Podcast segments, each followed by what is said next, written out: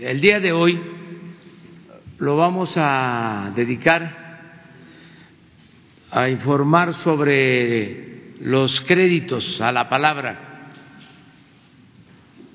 Ayer eh, en las redes se preguntó bastante sobre este tema. La gente buscaba información sobre los créditos en general, lo que se acordó de un millón de créditos para la economía formal y la economía informal, para pequeñas empresas familiares, 25 mil millones de pesos para un millón de beneficiarios. Y se amplió con los créditos a pequeñas empresas cumplidoras que tienen trabajadores inscritos en el Seguro Social y que a pesar de los pesares, a pesar de la crisis económica, no los despidieron. Y es muy importante que quienes menos despidieron trabajadores fueron las pequeñas empresas. Y por eso se decidió otorgar estos créditos para apoyar a las pequeñas empresas que ocupan uno, dos, tres, diez trabajadores y darles eh, estos créditos pronto. Van a ser eh, las primeras empresas en recibir créditos. A partir de el lunes próximo se empieza a dispersar ya estos créditos. Se va a explicar aquí cuál es la mecánica, eh, cuáles son los trámites, se busca que no haya tanto trámite, tanto papeleo, pérdida de tiempo, todo simplificado a la palabra, porque la riqueza mayor de México es la honestidad de su pueblo.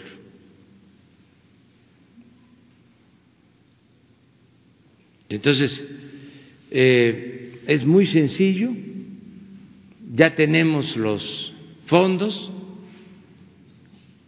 para empezar a dispersar estos recursos. Primero eh, se va a depositar a las cuentas en el caso de los créditos a pequeñas empresas que tienen trabajadores en el Seguro Social y luego eh, para todos los demás pequeños empresarios del sector formal, del sector informal, se les va a asignar la sucursal del banco que le corresponda para que vaya y recoja sus recursos.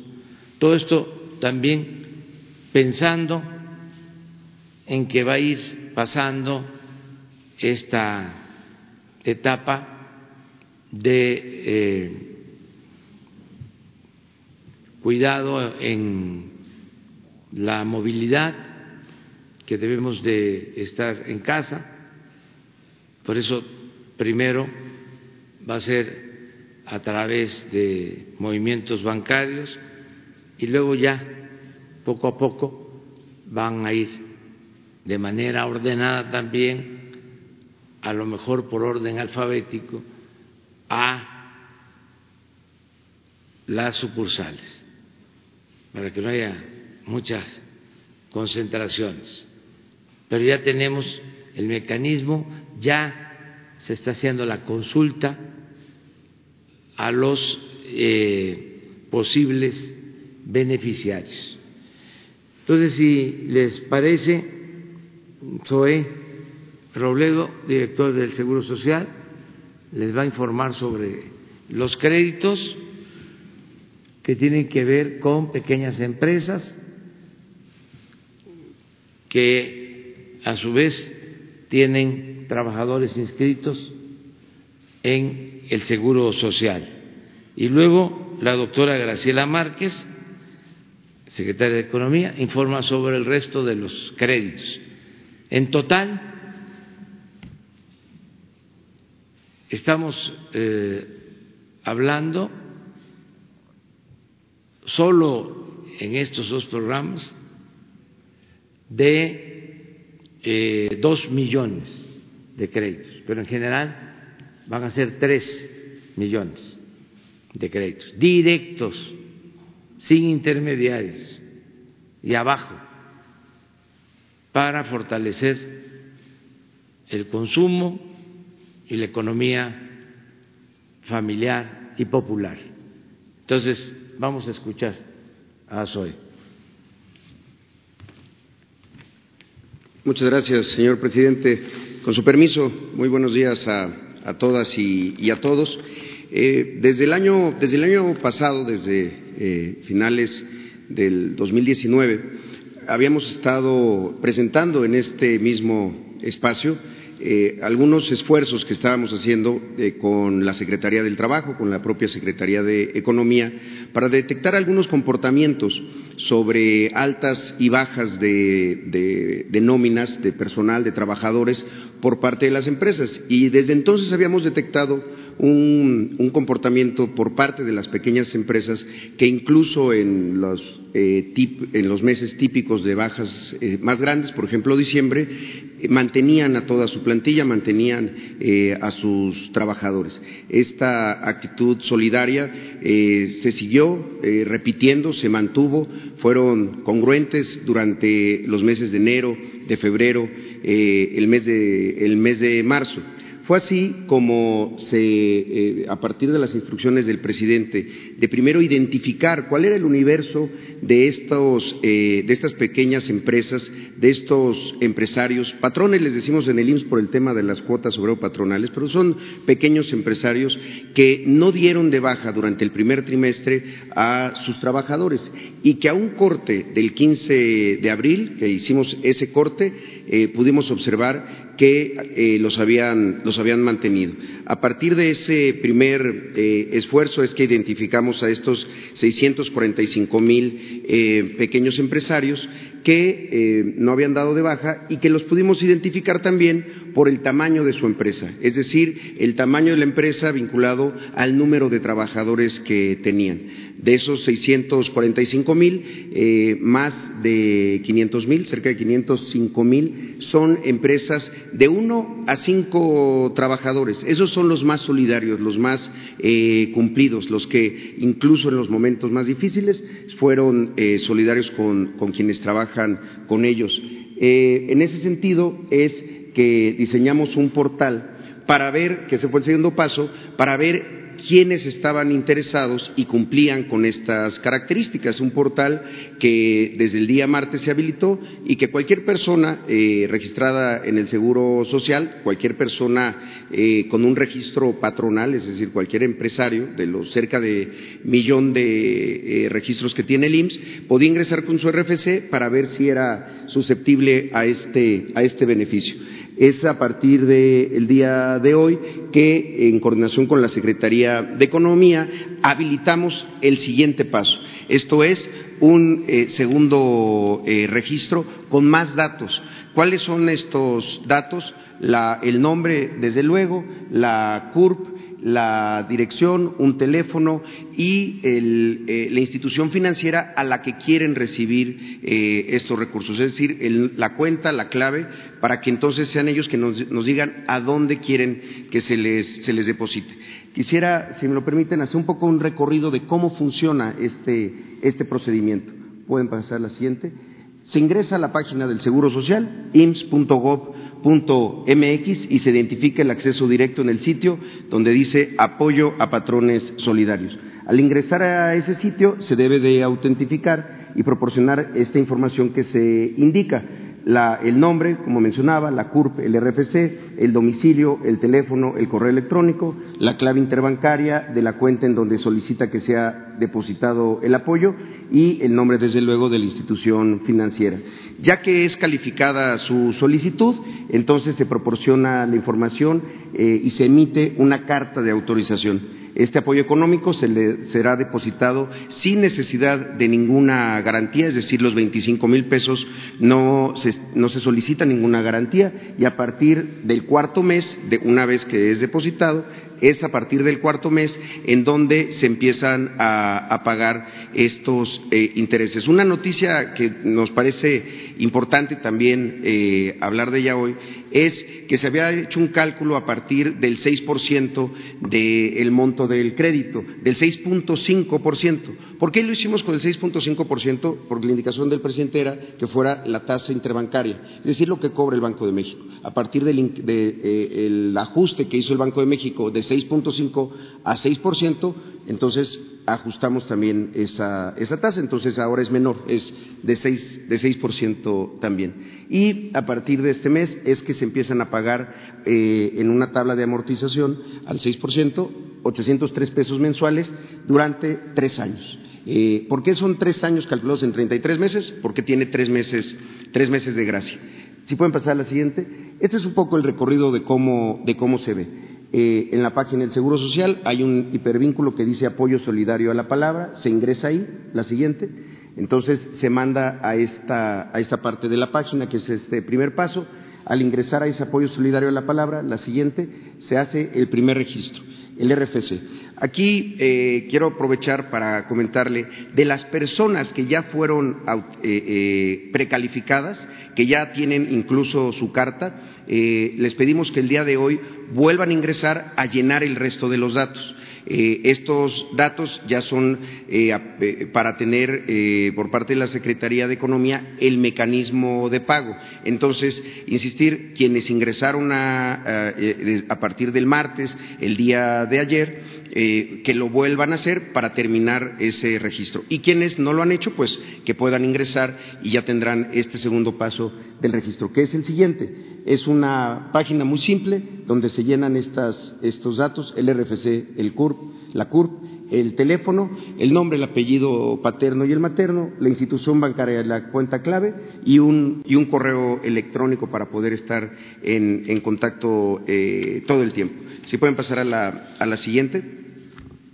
Esta es la carta que se emite una vez que es aprobado, en donde se explica las razones por cuales ellos son susceptibles, por qué se les está reconociendo y por qué se les está habilitando un crédito de 25 mil pesos, este eh, apoyo en reconocimiento a su propia solidaridad de no haber dado de baja a sus eh, trabajadores. Y se explica, desde luego, los mecanismos que acabo de escribir, eh, el monto, los meses durante que va a ser esa amortización de, este, a partir del, cuarto, del cuarto mes.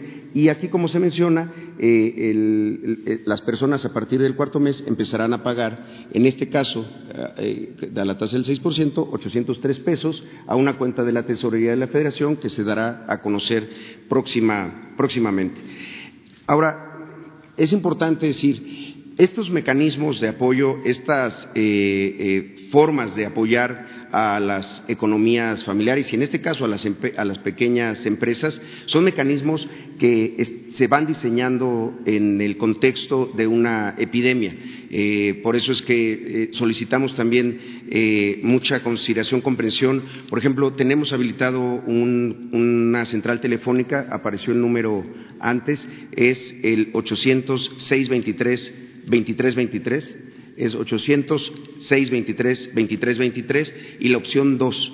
Les pedimos mucha paciencia, eh, se puede llegar a tardar un poco. Por una razón, la central telefónica también está sirviendo para orientación médica, para derechohabientes, también está sirviendo para otros programas que tenemos de COVID, los, eh, las incapacidades a distancia, en fin, pero ahí este, se les puede dar eh, datos si hay dudas, si hay dudas incluso sobre la por qué alguien no fue calificado. Ahí está, ahí está el número 800 623 2323 con la opción con la opción 2. Entonces, si podemos regresar eh, a, la, a, la, lámina. Entonces, una vez que se emite esta carta, eh, se, le da eh, a, a, conocer y entonces ya se hacen los trámites a partir de Economía con Hacienda para el depósito de los 25 mil pesos a partir del lunes de la próxima, de la próxima semana. Si pueden hacer la siguiente. Este es, esto nos parece muy importante destacarlo. Esos 645 mil, como los mencionaba, están distribuidos así por, por, tamaño de la empresa vinculado al número de empleados que tiene. De 1 a 5 son 505 mil. O sea, los más cumplidos estos tres meses de, de inicio del 2020 fueron, fueron, ellos, los que tienen de 1 a 5 empleados. Ya de 5 a 10 es el siguiente grupo más grande y después de 10 a 50 y de más de 50. Todos los datos, todos los cálculos que he dado el 6%, los 803 pesos a pagar después del cuarto mes, es del grupo más grande, de 1 a 5. Desde luego que cuando la tasa de interés se incrementa para los siguientes grupos, también se incrementa la amortización. Pero queremos decirlo porque es notoriamente grande este, este universo de los 505 mil, pero más notoriamente es la siguiente, que es eh, las personas que ya han manifestado su interés. Hasta un cierre del día de ayer, a las 6.30 de la tarde, esto es lo que llevábamos del primer procedimiento. Son 64.605 que ya han sido validados. A ellos son los, a los que les pedimos que vuelvan a ingresar para eh, completar sus, su registro. Y si lo pueden ver, son eh, de los 64 mil, son 59 mil empresas de 1 a, a 10. Eh, es decir, son las em, em, empresas más, más pequeñas y, a ellos es a quienes pues debemos eh, empezar a apoyarlos, eh, insisto, no solo por el reconocimiento a, su actitud solidaria, sino también porque estamos seguros que es lo que tendrá mayor impacto en, en, esas, en esas pequeñas economías vinculadas a familias, a personas pues que, que mueven realmente la economía de nuestro, de nuestro país. Eh, me parece que es la última esa. Sería todo por nuestra parte, señor presidente.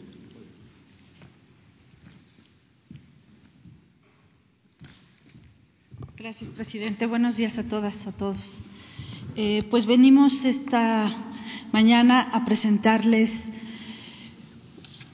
otro tipo de apoyo similar eh, en, en, concepto a lo que acaba de presentar el director del IMSO de Robledo y que tiene que ver con un millón de microcréditos de financiamiento a, eh, a empresas familiares. Y cuando nos referimos a las empresas familiares, son precisamente estas de las que hablaba Zoe. Son empresas pequeñas que conservan el empleo, que muchas veces el empleado es un miembro de la familia o que sin serlo se le considera miembro de la familia. Adelante, por favor. Entonces, eh, ante la emergencia sanitaria, el Gobierno de la República eh, plantea llevar un financiamiento de 25 mil pesos a estas pequeñas negociaciones para que la economía local resista mejor los embates de la, de la epidemia.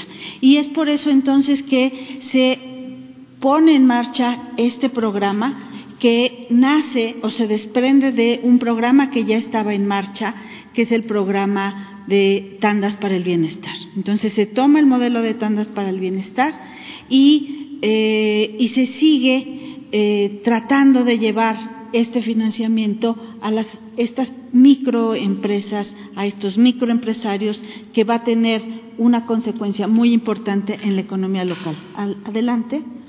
Entonces decíamos, ¿quiénes pueden participar en este programa de crédito a la palabra? pues puede participar como también ocurre en el programa de tandas, aquellos que han sido registrados en el censo del bienestar. Entonces, ese es uno de los más importantes eh, requisitos. Así como en el IMSS tienen que estar, ser patrones dados de alta en el IMSS, que tengan, eh, que hayan cumplido con el requisito de no haber despedido.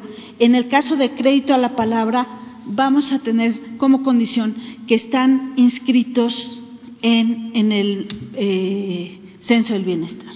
Pero también eh, vamos a registrar algunos gremios, algunos prestadores de servicios que han sido particularmente afectados. Ya la Secretaría del Bienestar va a tener un mecanismo para el registro de estos gremios. Y más adelante vamos a ver cómo se va distribuyendo. Adelante. ¿Cuánto? ¿De cuánto se trata el crédito? Pues es muy similar a lo que ya presentó eh, el IMSS y que tiene que ver que es un crédito de 25 mil pesos a un plazo de tres años con un, plazo, eh, con un, eh, periodo de gracia de tres meses. ¿Qué significa esto? Que el beneficiario recibe los 25 mil pesos e inicia el reembolso de ese apoyo hasta el cuarto mes. Eso facilita mucho que ese apoyo pues vaya precisamente a ampliar la capacidad productiva, a que pueda mantener el empleo, que puedan seguir abiertas las negociaciones en las, en las localidades del país y que una vez que pase la emergencia sanitaria pueda generar los ingresos para el reembolso en una primera mensualidad al cuarto mes. Adelante. ¿Dónde se van a distribuir estos créditos? En el caso del IMSS tiene que ver con dónde están los patrones que han tenido este comportamiento. En este caso, nosotros, como tenemos el censo del bienestar, podemos ver e ir a aquellas localidades que más lo necesitan por la emergencia sanitaria. Sabemos, aquí no los ha dicho el subsecretario Gatel, que la, eh, la enfermedad pega más a donde hay grandes concentraciones urbanas, las zonas metropolitanas, las capitales de los estados, y es por eso que son estos elementos los que hemos considerado al momento de distribuir el millón de créditos de 25 mil pesos en, en el territorio del país. Hemos tomado entonces 50% del millón de créditos se van a repartir en tres zonas metropolitanas y estamos considerando la posibilidad de incorporar a Tijuana. Aquí eh, es, eh, también he sabido que ha habido un gran eh, aumento del contagio en esa ciudad y seguramente lo estaremos incorporando para ampliar el número de créditos que localicemos en esa ciudad tan importante en la frontera norte. 30% van a cubrir 80 eh, municipios en el sur sureste del país y finalmente el 20% restante se distribuirá en 34 municipios del resto del país. Se tomarán todas las capitales y la segunda ciudad importante de ese estado. Adelante. Así sería el mapa, entonces, las tres zonas metropolitanas que les había mencionado, el sur-sureste y el resto del país. Adelante. ¿Cuáles son las metas? Pues ya decíamos un millón de créditos. Un millón de créditos repartidos de apoyos, repartidos 500 mil en zonas metropolitanas, 300 mil apoyos en el sur-sureste y 200 mil en, eh, en el resto del país.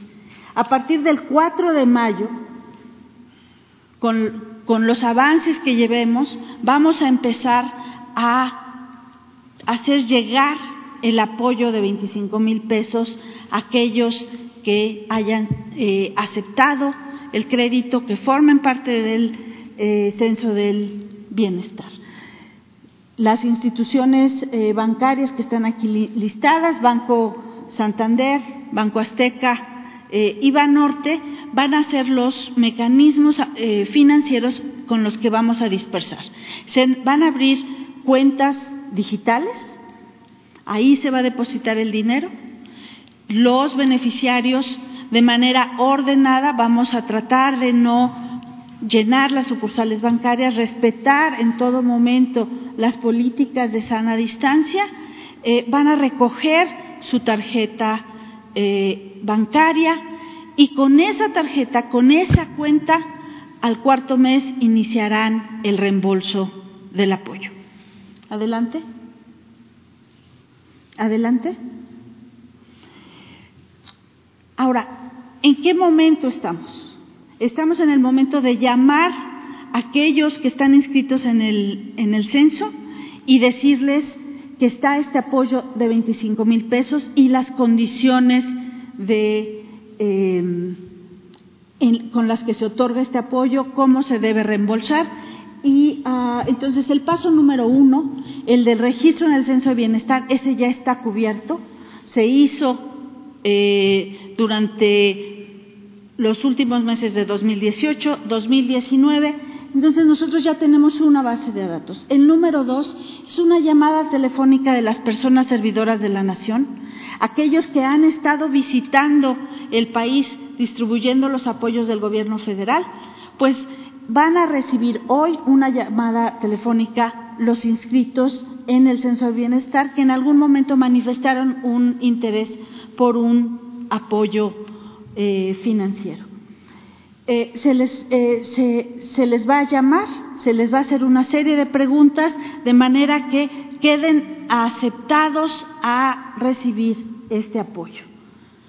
Ellos tendrán que enviar alguna documentación por su propio teléfono celular. Muy importante aquí, y ese es un mensaje que queremos transmitir el día de hoy, es que se puede cotejar se puede revisar la identidad de quien llama.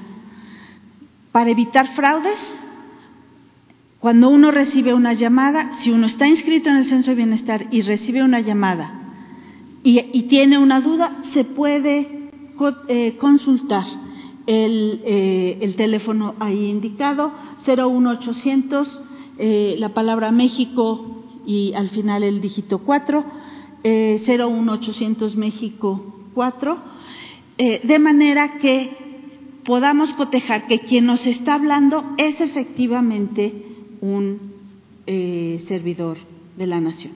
Esto va a evitar eh, los fraudes, sabemos que hay mucho interés por el programa y queremos entonces que quede blindado el tipo de información que estamos dando telefónicamente por, el, por la contingencia con la que vivimos.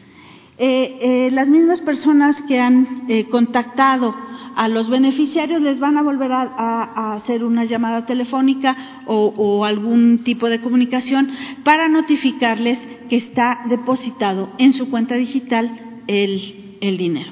Estamos trabajando, esto ha empezado, ha estado en marcha ya y les voy a presentar los primeros resultados eh, con el corte del 22 de abril. Adelante. Se han aprobado 149 mil, casi 150 mil créditos para beneficiarios del censo. Estas negociaciones tienen hoy por hoy 195 mil empleados. Y más importante es que los dueños de esas negociaciones tienen dependientes económicos. Entonces, al dar los 25 mil pesos de apoyo, estamos impactando a esos dependientes que suman la cantidad de poco más de 287 mil personas. Adelante. ¿En qué, en qué eh, giros están eh, estos créditos que están siendo aprobados y van a empezar a ser dispersados a partir del 4 de mayo. Eh, mayoritariamente están en el comercio. ¿Qué se vende? Pues están incluidas, eh, eh, se venden alimentos, están incluidas loncherías, cafeterías, neverías, pero también alimentos sin procesar, pollerías, carnicerías, recauderías, zapaterías también. Están incluidas todas aquellas negociaciones eh, de pequeño comercio que encontramos en las localidades, en la economía local. Eh, servicios, ahí vamos a encontrar médicos, enfermeras, guarderías, eh, toda suerte de, de esos servicios que encontramos nosotros en, en, nuestras, en nuestras colonias, en, en lo que rodea nuestras casas. Y finalmente la producción. Aquí tenemos la producción eh, de artesanías, de barro, tenemos la producción de aceite de oliva, tenemos esos, esos pequeños talleres, eh, productos de herrería. Eh, entonces tenemos toda una serie, una gama muy amplia de giros de negocio, de pequeños giros de negocio formales e informales, a los que les va a llegar un crédito, un apoyo de 25 mil pesos a partir del 4 de mayo, una vez que hayan sido aprobados y que eh, estaremos aquí informando puntualmente sobre la dispersión, sobre el pago. ¿Cómo se va a hacer el reembolso de ese apoyo? Al igual que en LINS, se va a hacer un reembolso de poco más de 800 pesos a partir del cuarto mes durante un plazo de tres años. Adelante. Eh, por actividad, vamos a ver que la mayor parte de quienes van a recibir este apoyo conforme a los datos del día de hoy, y creemos que esta tendencia va a continuar, el, el 61% ah, lo tiene el comercio, 17% la producción eh, y finalmente 21% servicios. Adelante. Eh, por estado, así está como hemos ido esas llamadas telefónicas, pero esa no es la distribución final, sino simplemente es el corte del día de ayer. Vamos a estar haciendo anuncios continuos para ver cómo vamos eh, eh, en el avance. En la próxima ocasión que se los presentemos, se los vamos a presentar en porcentaje para ver cuánto falta de un estado, cuánto falta de una localidad, qué porcentaje ya se aprobaron los créditos. Adelante. Eso sería todo. Muchas gracias. Bueno, es este eh, importante que eh, se mantenga eh, comunicación permanente a través de ustedes y como nos ven muchos eh, ciudadanos en todo el país que estén pendientes de cómo se van aplicando estos programas. Es eh, interesante que nos ayuden, que gobernemos todos que todos participemos para que de esta manera se avance más. Lo estamos viendo en el caso de estos eh, créditos, pero así van a ser también los créditos para vivienda, de manera directa, sin intermediarios para que el que recibe un crédito de vivienda eh, nos ayude a administrar bien su crédito, que eh, ahorre, que compre a buen precio los materiales de construcción, que contrate para darle trabajo a maestros albañiles, a trabajadores, y sentimos que de esa manera le va a rendir más el crédito. Ya no necesariamente tiene que ser una empresa a la que le da el dinero. Muchas veces con ese mecanismo pierde hasta más de la mitad de su crédito, porque la casa, el departamento que le entregan vale más de lo debido, de lo que realmente cuesta, por la corrupción. O se hace una unidad habitacional en barrancas, en zonas apartadas. Y si lo hace el beneficiario, va a ser mucho mejor. Esto es un cambio. ¿Por qué no se actuaba así?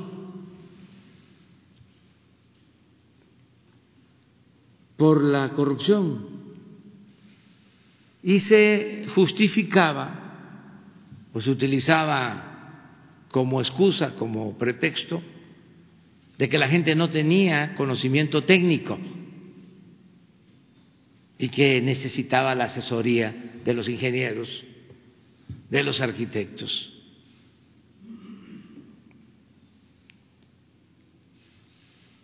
Es como cuando se hacían los caminos rurales en Oaxaca, que manejaba el gobierno, una institución, el dinero, y no le entregaban el dinero a los gobiernos municipales de usos y costumbres, porque decían que no tenían capacidad técnica para hacer un camino. Los herederos de, quienes construyeron Monte Albán y Mitla y son de los mejores trabajadores de la construcción del mundo, no tenían capacidad para hacer un camino. Ya se demostró, se les entregaron a ellos los fondos, caminos bien hechos, a bajo costo, se dé empleo en la comunidad, sin corrupción, hasta devuelven lo que les sobró. Pues así vamos en todo. Imagínense un crédito de estos. Vayan a un banco, hagan la solicitud y empiecen a llenar papeles para ver si este, son sujetos de crédito. Bueno, tenía años que no se le daba crédito a los pequeños, años. Y lo que buscamos es que sea un crédito sin trámites, sin papeleos, sin burocracia, a la palabra y que nos ayude eh, la gente, informándose, porque queremos empezar a entregar los primeros créditos, a depositar en las cuentas de las pequeñas empresas el lunes próximo. En el caso de el crédito para las empresas que tienen trabajadores en el Seguro Social y el lunes cuatro para el resto. Empezamos. Les quiero eh, proponer para que, así como tenemos una reunión informativa diaria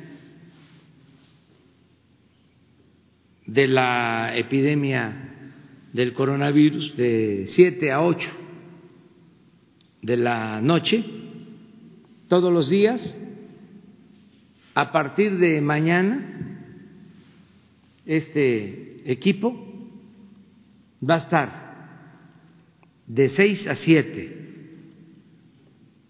todos los días, hasta que se terminen de entregar los dos millones de créditos. Y aquí, diariamente, se va a ir dando a conocer cuántos créditos se han otorgado, cuántos faltan, a quiénes se les han entregado los créditos, cómo se van a ir incorporando quienes no estén en el censo que se hizo casa por casa. Puede eh, suceder esto. Pensemos en el caso de los taxistas,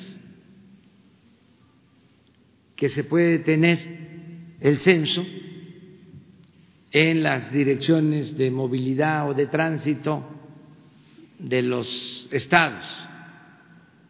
Ya se tiene, por ejemplo, el censo de choferes de taxis de la Ciudad de México y se va a empezar a eh, incluir y a preguntarles porque es voluntario, no le hace que sea un crédito y que les ayude, pero no se puede entregar un crédito si no hay el deseo de recibirlo. Bueno, en el caso de los taxistas, eh, no va a ser eh, necesariamente a los concesionarios o va a ser al concesionario si tiene una unidad, si él es el que maneja el taxi, porque hay como 150 mil concesiones y 50 mil choferes. Entonces, todo esto se tiene que ir eh, analizando bien. Esto se va a aplicar básicamente en las ciudades más afectadas, las zonas metropolitanas, la Ciudad de México, Monterrey, la zona eh, conurbada, Guadalajara, y así vamos a ir incorporando también a meseros. Ahí tenemos que buscar eh, censos. Esto lo tenemos que hacer con sindicatos, con la CRO, con la CTM, con todas las organizaciones sindicales,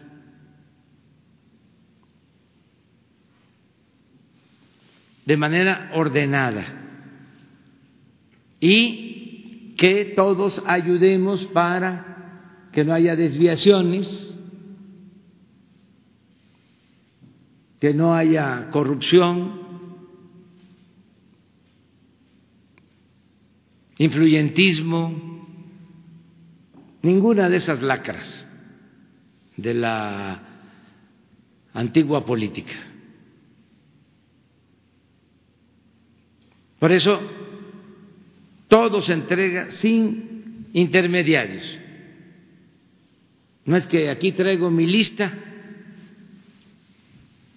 y dame el dinero y yo voy a repartirlo. No, primo hermano, eso ya se acabó, porque así no llega, o no llega completo, llega con moche, con piquete de ojo. Y una de las cosas que estamos aprovechando mucho, mucho, es el nivel de concientización de nuestro pueblo. Ya no necesita de tutela el pueblo de México. Ya hay un despertar general.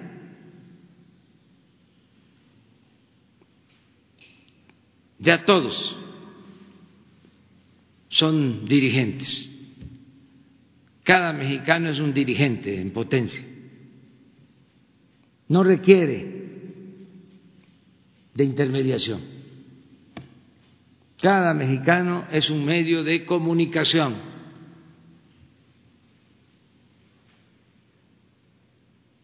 Entonces, esto nos ayuda mucho, porque si no, imagínense, aunque tengamos voluntad de ayudar al pueblo, aunque tengamos presupuesto, se elaboran, definen, diseñan programas, pero ¿cómo los aterrizamos? ¿Cómo los aplicamos? Si el aparato eh, de gobierno quedó atrofiado porque no estaba hecho el gobierno para atender al pueblo. Era un facilitador de la corrupción. Por eso hablo de que nos dejaron un elefante echado, reumático, mañoso, corrupto, que tenemos que pararlo y empujarlo entre todos Afortunadamente me está ayudando el pueblo a empujar el elefante. Y esto es, en esencia, la democracia. Es el gobierno del pueblo, para el pueblo y con el pueblo.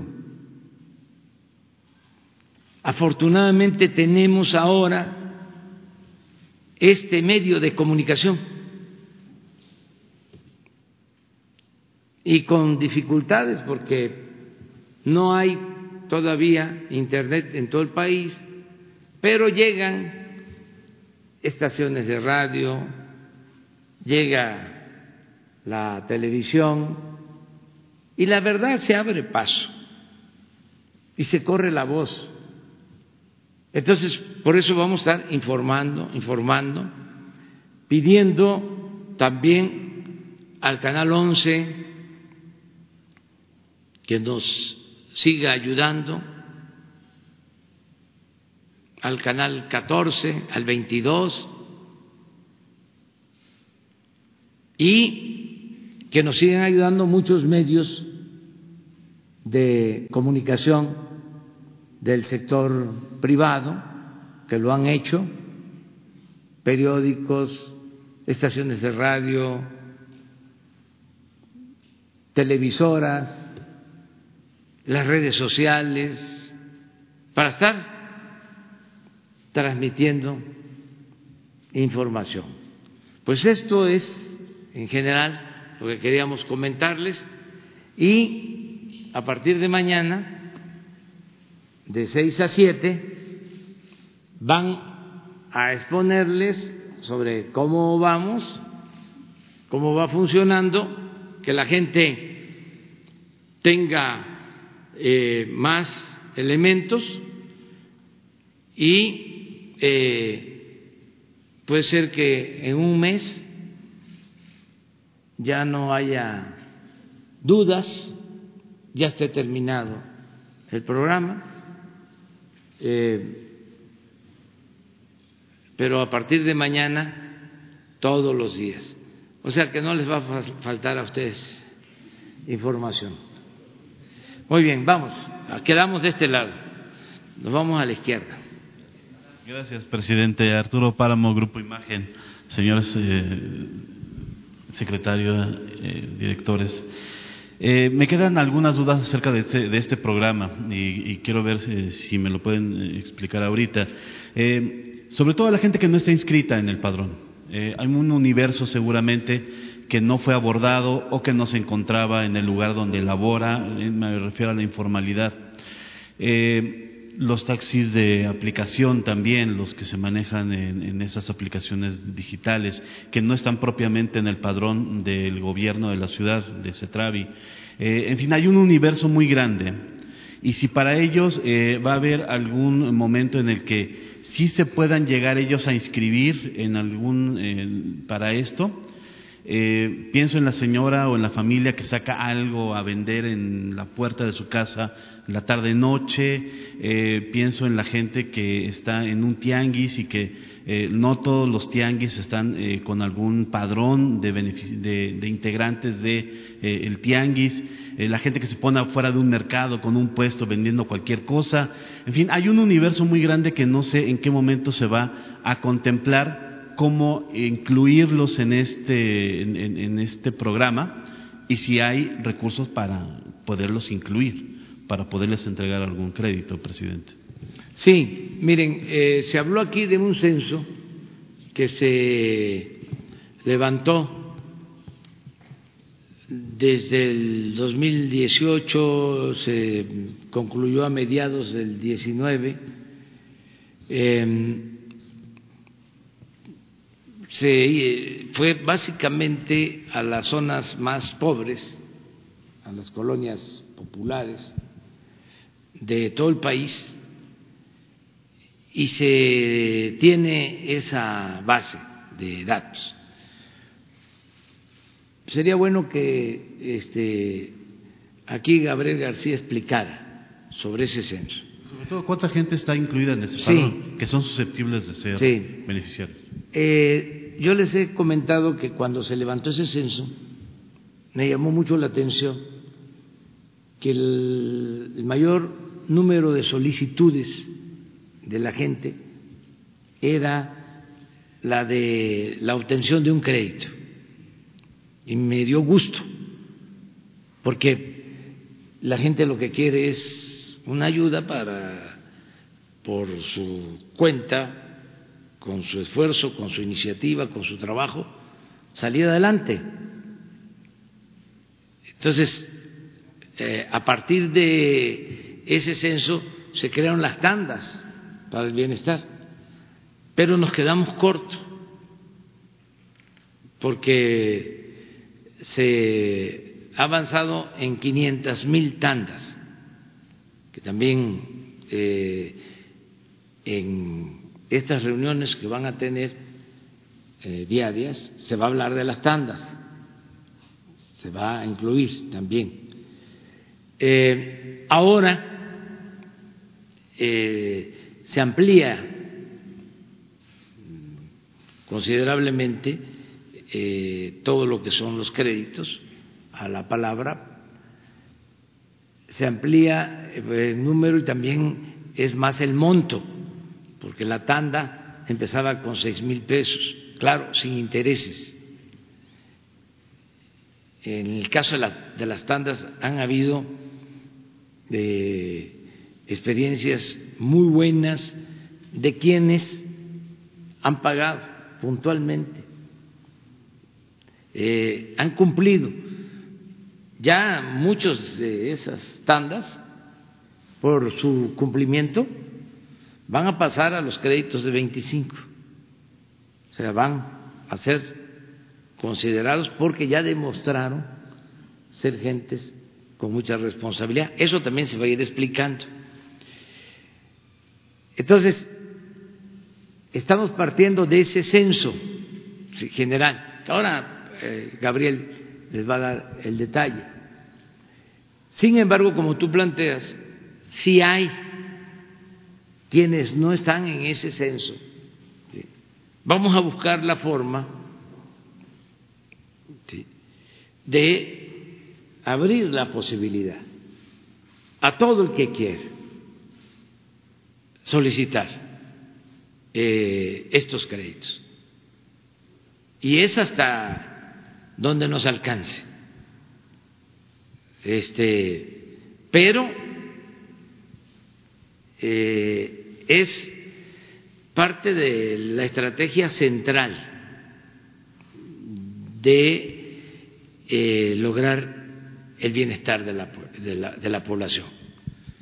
porque esto es empleo, eh, es fortalecer el consumo, es reactivar la economía.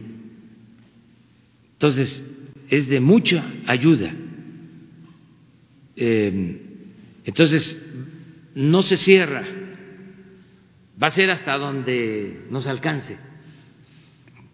Por eso los ajustes eh, a la estructura del gobierno, sin despedir trabajadores, pero más austeridad para que eh, le cueste menos al pueblo mantener al gobierno, ya que no sea como antes un gobierno mantenido y bueno para nada, sino que se gaste muy poco en el aparato burocrático y se liberen más fondos a la gente, al pueblo. Miren las distorsiones. Hagan una cuenta. Ahí se los dejo de tarea. 32 millones de familias aproximadamente. Hablan ahora de 36. El presupuesto nacional es de alrededor de 6 billones. El presupuesto es dinero del pueblo, no es de los funcionarios, no es del gobierno. Los funcionarios son simplemente administradores de los dineros del pueblo. Se hacen una cuenta y dividen esos 6 billones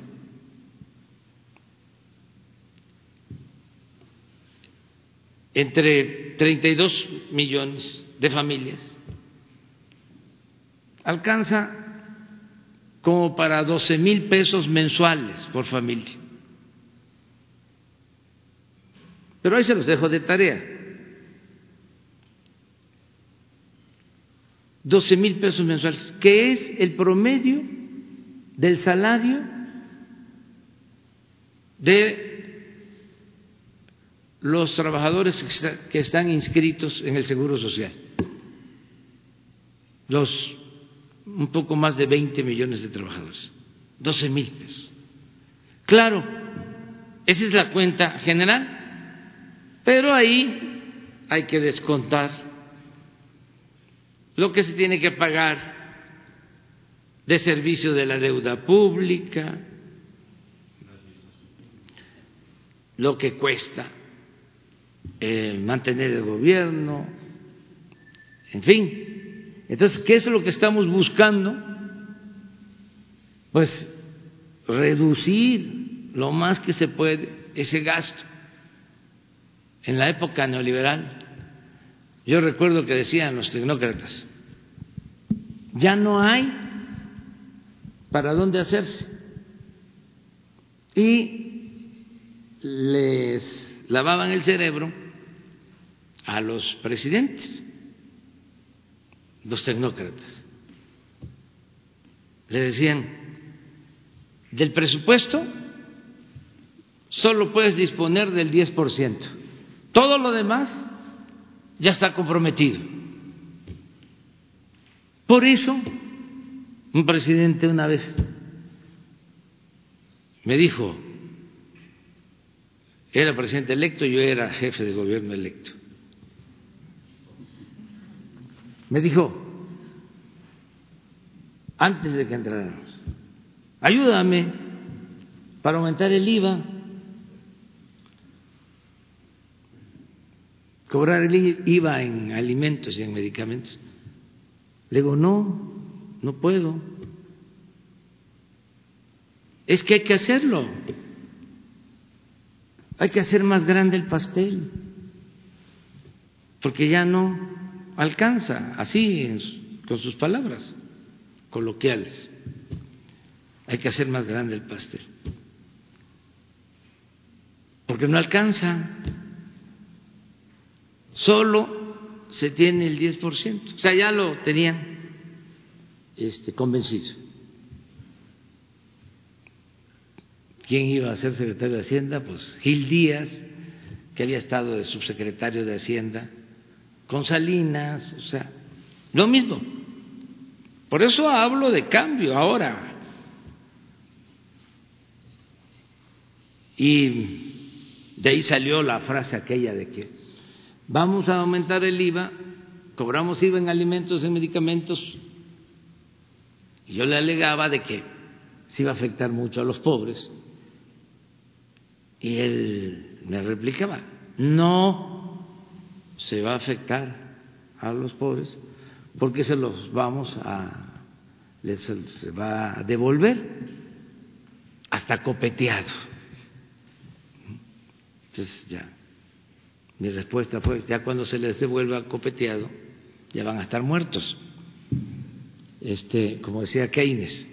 Pero en fin, era y sigue siendo, todavía, no hay para dónde hacerse. Claro que hay los sueldos de los altos funcionarios públicos. ¿Qué decían siempre? Dos cosas. Una, hay que pagarles bien para que no roben. Como si dinero no llamara dinero.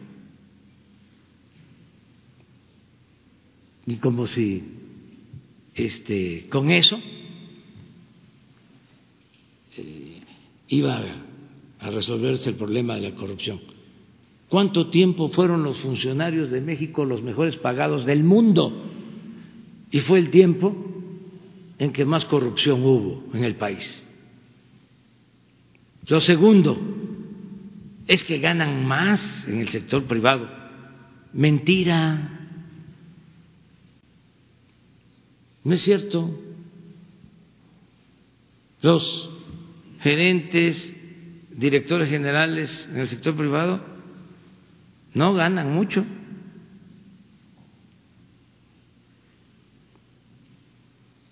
Eso eh, se tiene que ver.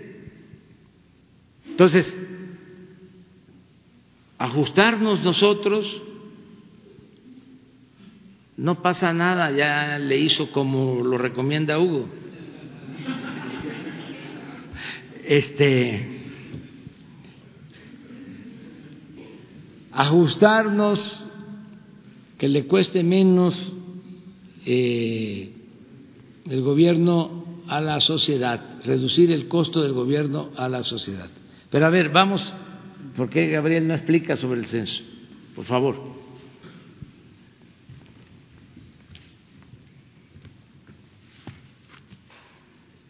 Gracias. Pues el censo del bienestar fue un trabajo que se hizo eh, inmediatamente que empezó la transición del gobierno. Duró seis meses con veinte días. Se trató de que personas que nos hacemos llamar servidores de la nación, visitaran las 300.000 localidades y colonias del país para recoger las necesidades de México. Se consultó sobre todos los programas integrales. De los 30 millones de domicilios, tenemos evidencia fotográfica y la georreferencia de haber visitado 26 millones de domicilios. Se entrevistaron a 30 millones de personas y se levantaron todos los oficios, necesidades y se focalizaron los programas sociales. Por eso es que tenemos la información que se recogió de campo.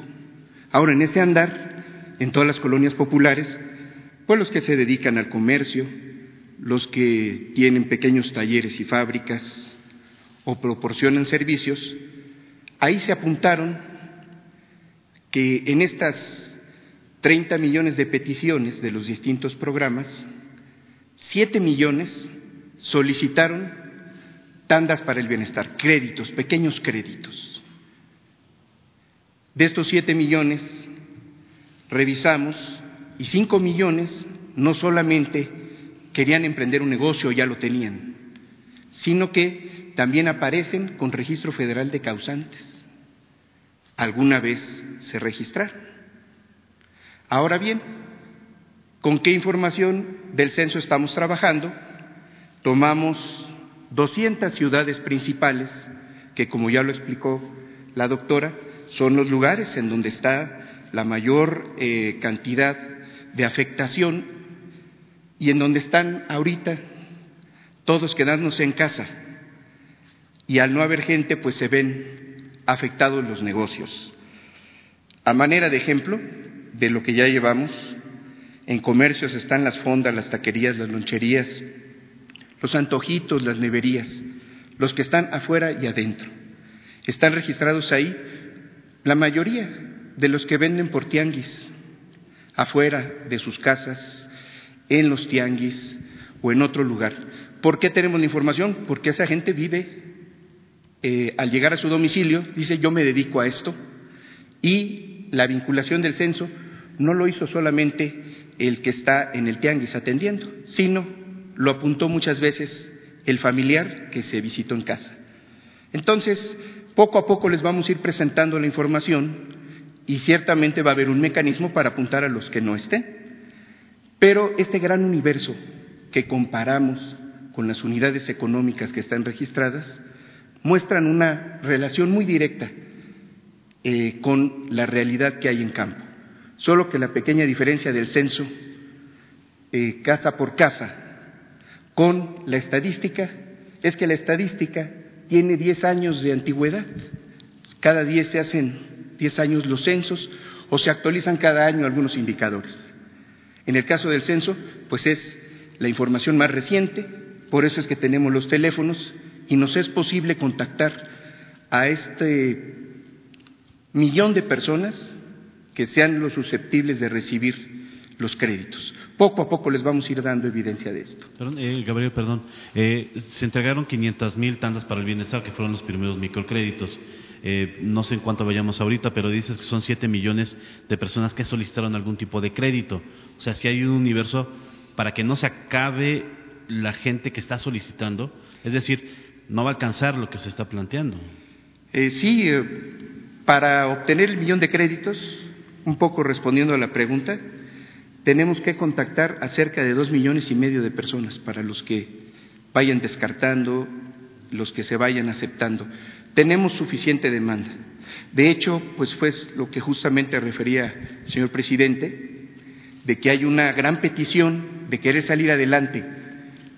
No es este, una dádiva, es eh, pedir una oportunidad para invertir el dinero. Y ya más adelante, este programa va a quedar demostrado que al menos los más de 300 mil tandas que se asignaron el año pasado, pues han empezado a pagar la gente, la gran mayoría. Hay una recuperación. Dirían, el pobre paga, es cumplido y es honesto. Entonces, esta va a ser una gran experiencia y ustedes van a tener aquí a su disponibilidad toda la información, pero que va a estar evolucionando poco a poco. Creo que. ¿Sí? Sí.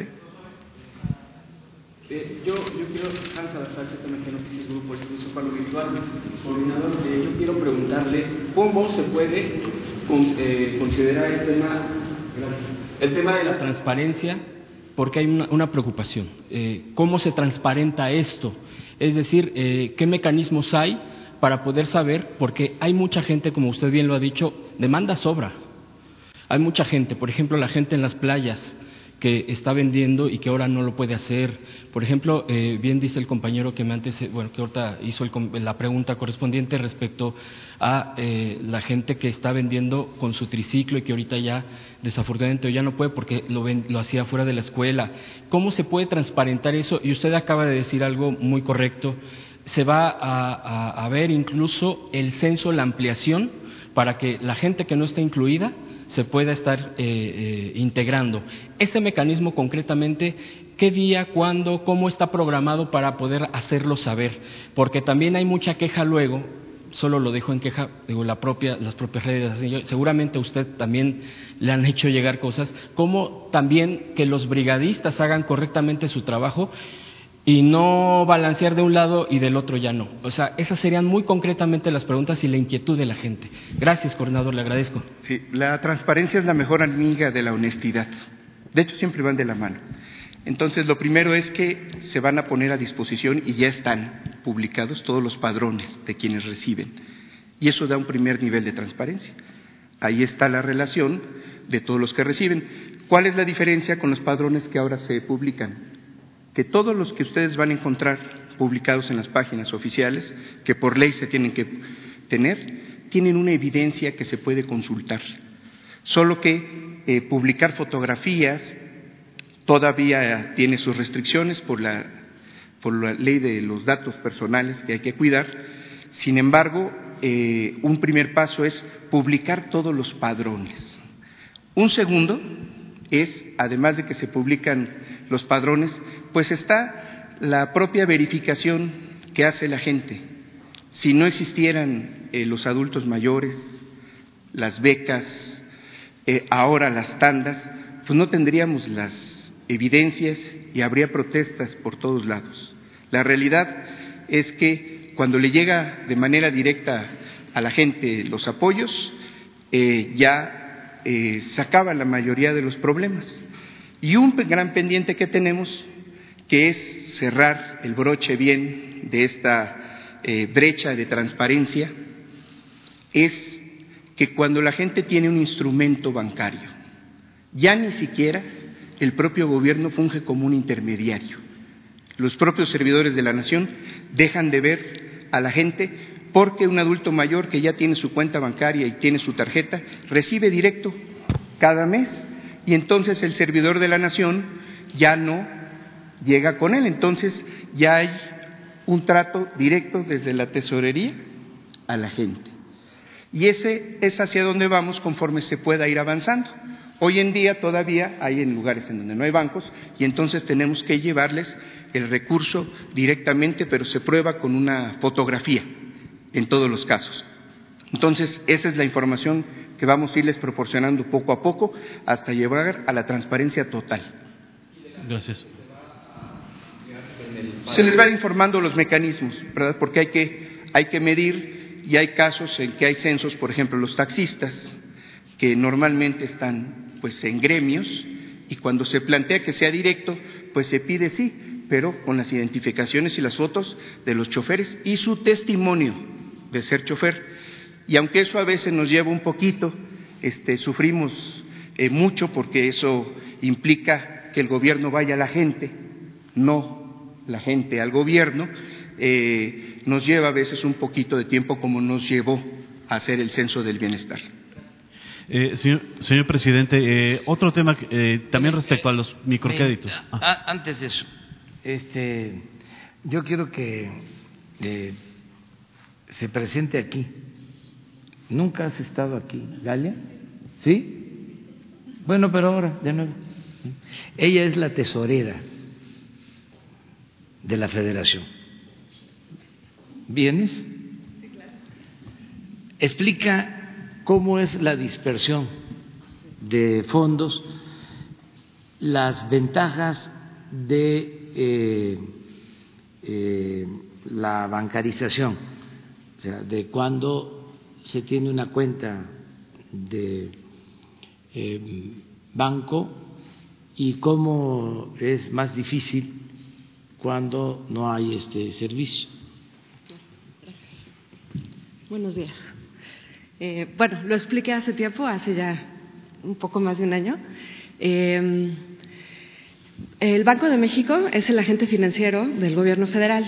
Entre los servicios que le presta está eh, el acceso al, al al Sistema de Pago Interbancario. Es así como la Tesorería de la Federación puede hacer el pago, hace el pago todos los días de, a proveedores, contratistas del Gobierno federal a la nómina, hacemos eh, la dispersión de nómina, la dispersión de pensionados del IMSS, del ISTE em, y, por supuesto, los programas sociales. Eh, a todos los beneficiarios, por ejemplo, del programa de adultos mayores, eh, que tienen una cuenta bancaria, eh, la tesorería paga a través del SPEI directamente en la cuenta del beneficiario, sin pasar, como lo decía el coordinador, por alguna mesa de ayuda o por algún servidor de, de la nación. al cierre del año 2019, la tesorería hizo alrededor de 150 mil pagos, millones de pagos.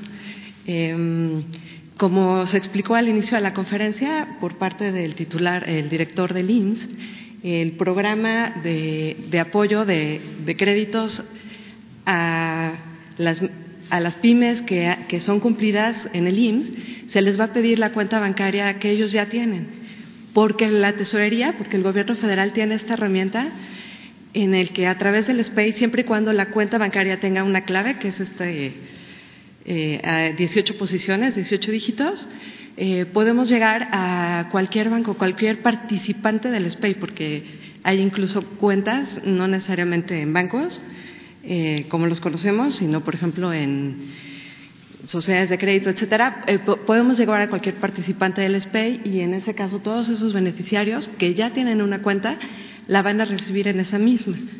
Um, ¿Sí? ¿Así?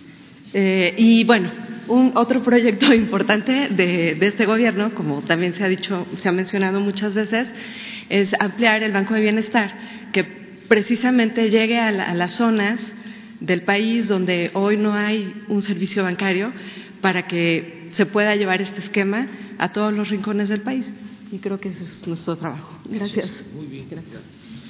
O sea, el propósito, que esto es un gran cambio es que los beneficiarios con una tarjeta, estamos hablando de eh, llegar a 25 millones de beneficiarios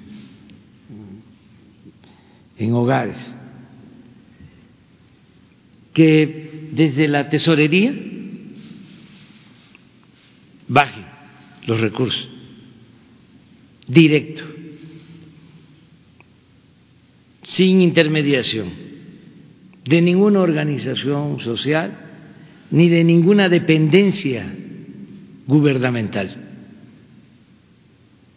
Por ejemplo, ya estamos avanzando en el mantenimiento de las escuelas. Ya no pasa el dinero por la Secretaría de Educación Pública Federal, por los gobiernos estatales, municipales. Ya se hace la asamblea de madres, padres de familia de cada escuela, se elige un comité, un tesorero que se sugiere respetuosamente, es voluntario, que sea mujer, porque las mujeres son más honradas que los hombres, y al que no le guste que se vaya a volar en el avión presidencial, que lo vamos a rifar. Entonces, desde la tesorería llega el cheque la orden de pago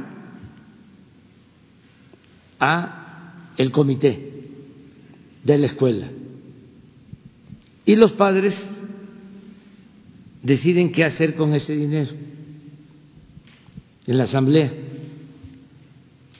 Ya lo hemos eh, dicho, pero también aprovecho para repetirlo.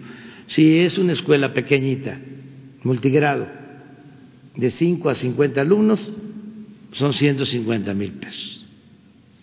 Si es una escuela de 50 a 150 alumnos, 200 mil pesos. Si es una escuela de 150 alumnos en adelante, 500 mil pesos. Ahora estamos a punto de eh, entregar a cerca de 25 mil escuelas más y les adelanto también a los padres de familia los comités que van a recibir estos fondos, que nos ayuden, que por lo pronto no se use ese dinero para comprar, por ejemplo, computadoras, porque llegan a ofrecer computadoras, muchas veces se quedan ahí sin ser usadas. Ya saben cuántas experiencias han habido de ese tipo.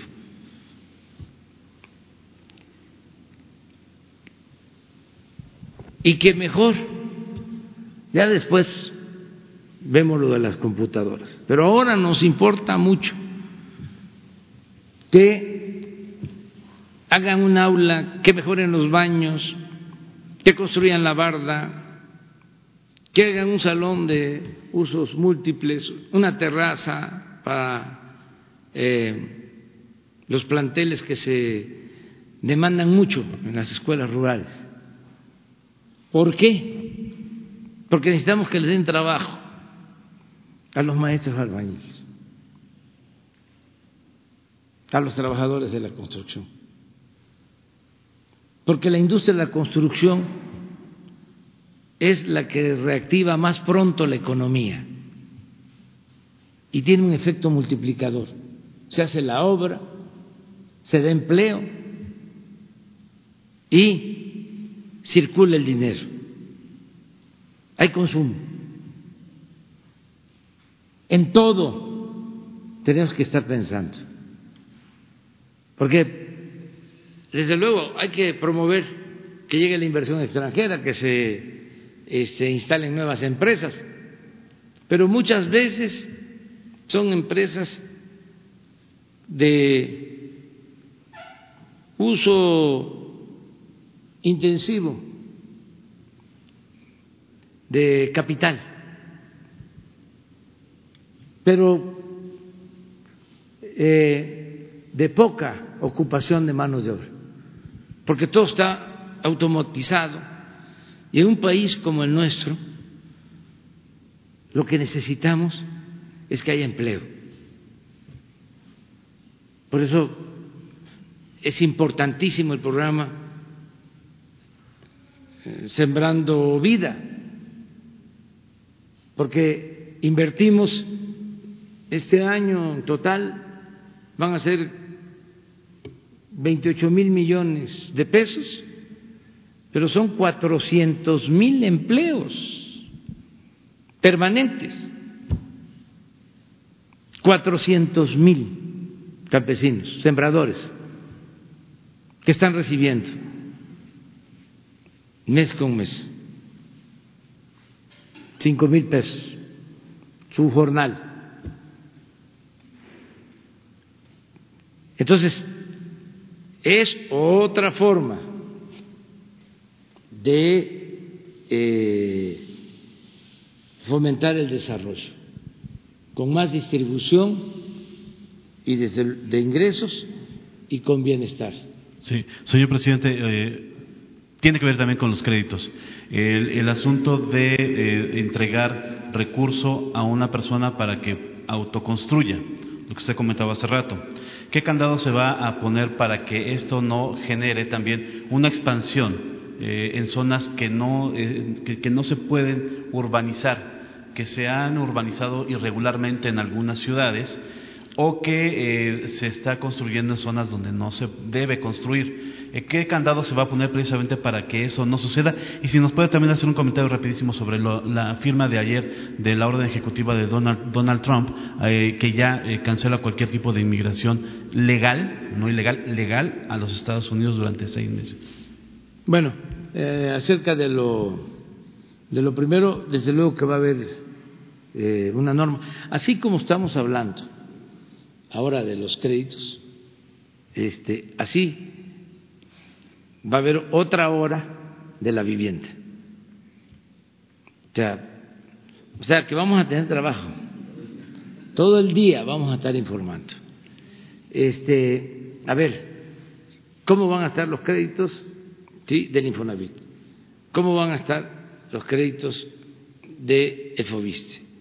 ¿Cómo van a estar los créditos que se van a entregar de manera directa a los más humildes para ampliación, mejoramiento y construcción de vivienda? ¿Sí? Porque eh, son pues eh, otro millón de créditos, pero solo para vivienda. Y vamos a ir incluyendo los créditos a los trabajadores al servicio del Estado, los créditos del ISTE, créditos personales. O sea, vamos a estar informando. ¿Cómo vamos a evitar que haya eh, anarquía en cuanto a la construcción de vivienda? ¿Cómo vamos a eh, orientar para que este, se respete eh, el plan, si existe, urbano de un municipio, en un estado, en una ciudad. Eso lo van a dar a conocer los eh, arquitectos, los servidores públicos de, desarrollo urbano. Y desde luego todo este programa de créditos en vivienda va acompañado de un programa de regularización de la tenencia de la tierra, de escrituración, de ordenamiento territorial. Acuérdense que es un programa integral, son intervenciones urbanas, donde se eh, construyen unidades deportivas, mercados, parques y al mismo tiempo la vivienda y al mismo tiempo la regularización de la tenencia de la tierra. Eh, procurar entregar las escrituras. Hay mucha gente que vive eh, en sus casas desde hace años, que desde luego tiene todo el derecho, eh, pero no tiene escrituras. Entonces, se está trabajando también eh, al mismo tiempo en ese sentido. Y sí vamos a procurar que haya eh, orden, eh, que no haya anarquía, que cuidemos las bellezas de los pueblos, que se urbanice con cuidado, con belleza a los pueblos, que siempre haya algunos reglamentos de construcción que se cumplan, altura de edificios, el tipo de fachadas, todo esto que se puede ordenar. Y se puede hacer desde aquí, ¿Qué es lo que estoy planteando? Por eso, la hora de la vivienda, la hora de los créditos, la hora de los programas de bienestar, eh, el, tren Maya, eh, el istmo, el aeropuerto de Santa Lucía, las refinerías, aquí, aquí, aquí, aquí, aquí, aquí, informar, informar, informar, informar, directo eh, a la gente. Eh, acerca de la política migratoria de Estados Unidos, va a informar la Secretaría de Relaciones Exteriores, pero em, hay que eh, tomar en cuenta que no se paraliza la actividad económica comercial y que este no va a haber limitaciones para los trabajadores eh, agrícolas, migrantes. Nos necesitamos mutuamente. Ya no se podría este, cerrar la frontera por completo, porque existe un nivel de integración que hace indispensable que se mantenga abierta la frontera. Ahora nos están pidiendo, ya en su momento la Secretaría de Economía va a hablar del tema, todavía no es el momento, pero ellos para eh, poder iniciar sus actividades económicas eh, tienen que eh, considerar lo que se produce en México.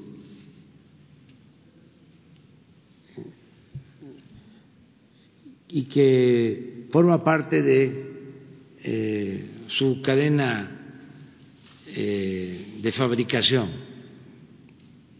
Hay muchas partes en la industria automotriz y en otras industrias que están completamente interrelacionadas. Entonces, en su momento se va a llegar a un acuerdo. Cuando ellos abran, nosotros nos hemos comprometido, sobre todo con los empresarios nacionales, a analizar eh, estas aperturas para eh, poco a poco ir eh, regresando a la normalidad productiva en la frontera. Pero esto todavía no se decide porque eh, la epidemia de coronavirus en Estados Unidos desgraciadamente les está afectando mucho y nosotros también tenemos nuestra política sanitaria. Pero va a llegar el momento en que vamos a llegar a un acuerdo. Entonces, eh, hay eh, cuestiones excepcionales. El mismo presidente Trump lo ha reconocido. Hay eh, productores agrícolas de Estados Unidos que requieren de trabajadores mexicanos. Y así, en muchos casos, solo la industria automotriz de México, dedicada a la exportación, de acuerdo a informes que me da la secretaria de Economía, eh, ocupa un millón de trabajadores mexicanos.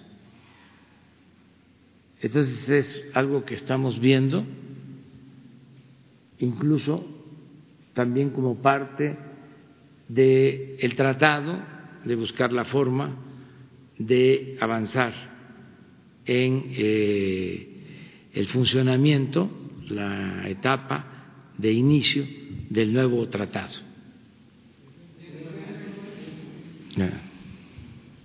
Gracias. Buenos días, presidente. Eh, tengo dos dudas eh, relacionadas con lo que ha estado exponiendo. Entiendo que eh, tiene un, o sea, la prioridad ahorita es atender al sector de la población que va a estar más golpeado por esta crisis económica, que son los 50, 60 millones de pobres que hay en el país, pero hay un sector amplio que, que forma este grupo de la clase media que no está eh, en, en, ese rubro, que obviamente 25 mil pesos puede ser eh, insuficiente eh, absolutamente, pero que tampoco está en condiciones de librar pues la crisis porque no, no, está en este sector que, que, tiene estas condiciones más holgadas de vida.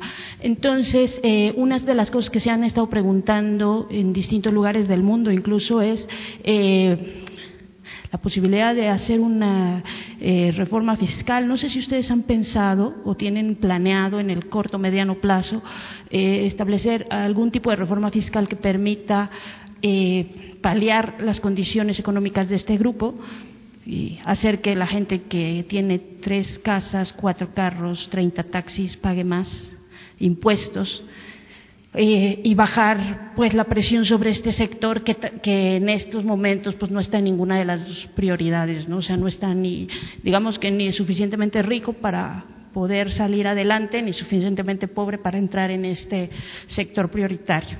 Esa es una. Y la otra, he estado eh, muy atenta a lo que dice del sector de la construcción, que claramente es eh, una forma rápida de reactivar la economía eh, pero también es una forma eh, que tiene mucho impacto ecológico. Entonces, eh, ayer decía usted con esto de la rumorosa y todo esto, el asunto de cómo cuidar esos equilibrios. Entonces la pregunta es si tienen un plan de mitigación de estos impactos ecológicos que implicaría pues la reactivación utilizando la industria de la construcción. Eh, si ya existe algún plan, si es posible que nos lo presenten, cómo le hacemos para encontrar ese equilibrio entre el medio ambiente y el desarrollo o la reactivación económica. Sí, mire, sobre lo último, eh, es sencillo de explicar. Estamos sembrando un millón de hectáreas de árboles frutales y maderables. Un millón de hectáreas. Si hablamos de un promedio de 600 árboles por hectárea, hagan la cuenta, si es un millón de hectáreas. ¿Alguien nos puede este, ayudar en eso? No, no solo en el sureste, también en el norte. Sí, en las ciudades también, aquí, en el Ajusco, en la zona cercana a Morelos, la Ciudad de México tiene más territorio rural urbano, la Ciudad de México. Y gracias a eso eh, vivimos en la ciudad, porque en la parte rural se produce el oxígeno y el agua que consumimos. Eh, hay un programa que tiene el gobierno de la ciudad. En Morelos también eh, va a entrar este año Sembrando Vida, en Durango, en Sinaloa, en Chihuahua, eh, en Guerrero, en Puebla, creo que también Tlaxcala, en fin, pero es un millón de hectáreas, nunca en la historia de México. Nunca. Bueno, me atrevería a decir que en ningún país del mundo. Lo que pasa que a veces eh, falta información. Por eso ahora va a haber información las 24 horas del día. Eh, va eh, Jesús a, tener que, que estar de guardia permanentemente. Pero solo por eh, aclararles eso, ¿no? Y cuidamos mucho el medio ambiente. Eh, estamos fomentando el que haya reservas naturales se me viene a la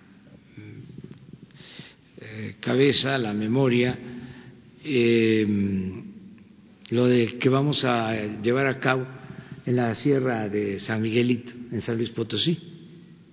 Ahí destruían antes, durante el periodo neoliberal, cerros, este, autorizaban minas eh, a cielo abierto destruyeron el cerro que aparece en el escudo de San Luis Potosí.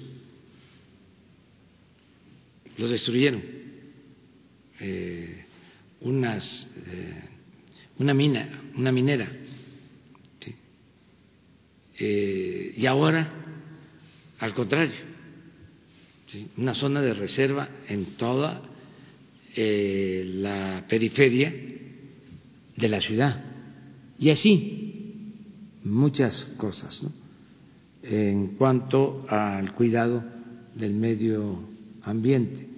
Acerca de una reforma fiscal, no estamos pensando en eso, porque nuestro plan va a beneficiar al 70% de los hogares, 70%, y es de abajo hacia arriba. Nos va a quedar pendiente de intervención directa. No es que no se vaya a apoyar. Estoy hablando del 70 de manera directa. Y eso lo vamos a llegar a demostrar, casa por casa, cuando menos un beneficio del gobierno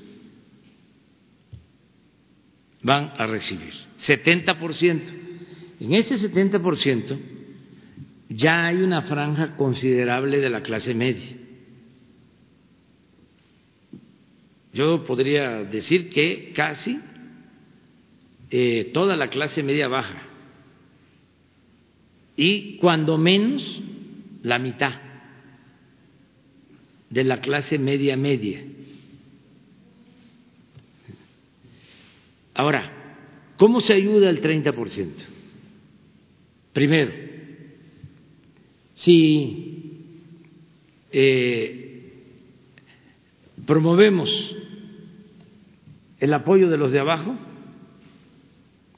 esto va a significar consumo.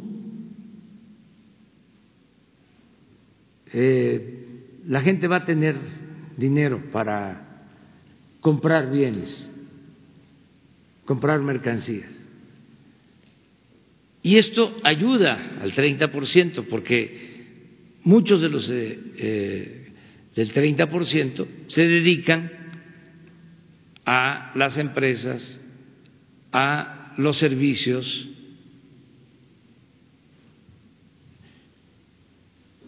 y esto ayuda. Esa es una manera de apoyar.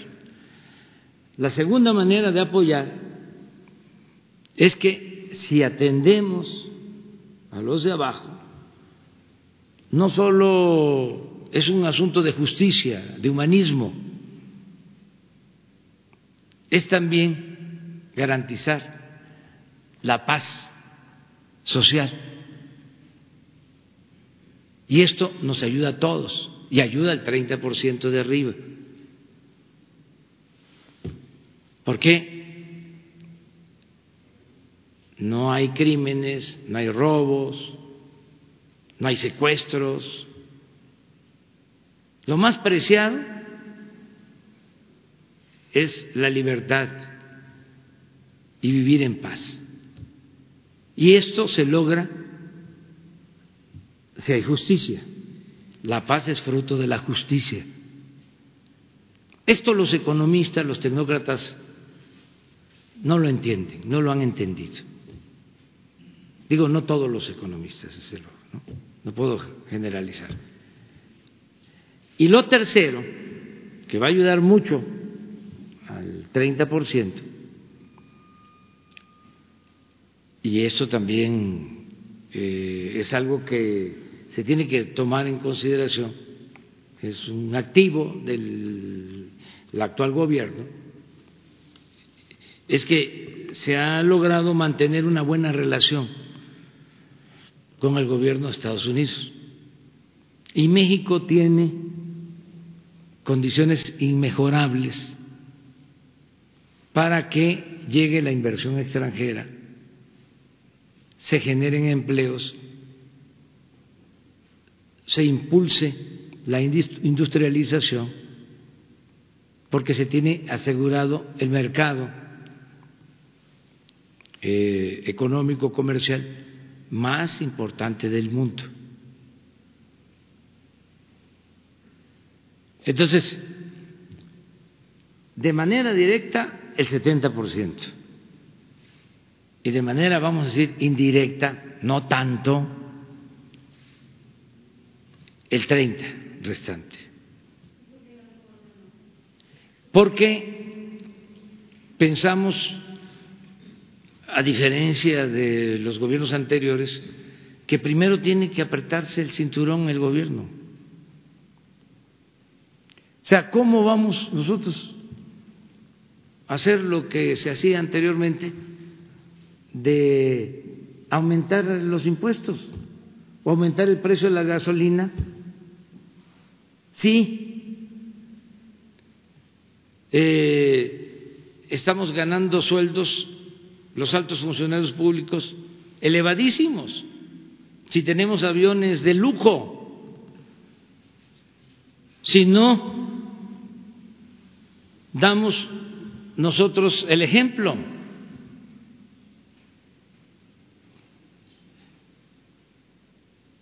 Entonces, ahora es no vamos a cambiar eh, impuestos, no van a aumentar impuestos, pero lo único que vamos a pedir, porque también aumentaban los impuestos y se afectaban a los de abajo y a la clase media, porque los de arriba no pagaban.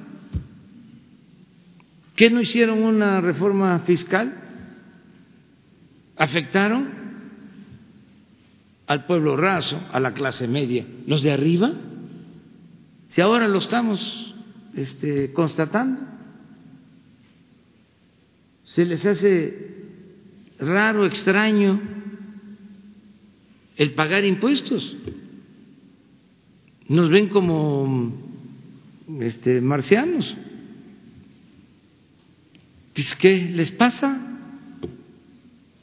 Si nosotros eh, no eh, éramos eh, sujetos de, de requerimientos fiscales o le buscaban,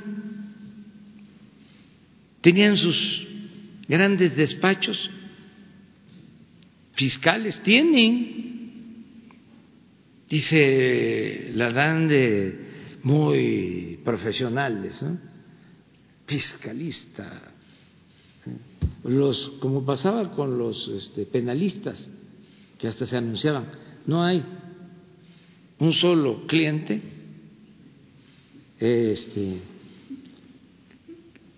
que esté en la cárcel. No tengo a ningún cliente en la cárcel. Y lo mismo los fiscalistas. Ningún una obligación de pago de impuestos. Tu amigo tienes asegurado de que vas a poder evadir el pago de impuestos. ¿Ustedes creen que esos fiscalistas, esos penalistas, son así eminencias, muy buenos abogados? No. Lo que pasa es que todos tenían agarraderas todo era tráfico de influencia, hasta políticos famosos este, lograban devoluciones de impuestos, condonaciones de impuestos, porque tenían dominio sobre jueces, magistrados, ministros, sobre todo en el gobierno federal que antes le daba la orden a lo que ahora era ahora es la fiscalía, que era la procuraduría, a quien este enjuiciar y a quien exonerar.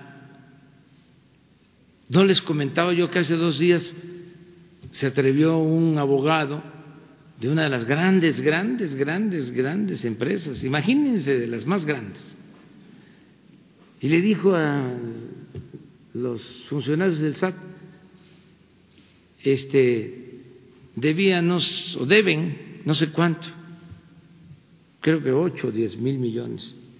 Estaban queriendo dar 500. Y digo, no, si son 10 mil, o agarras esto o vamos a litigar hasta el año 3000.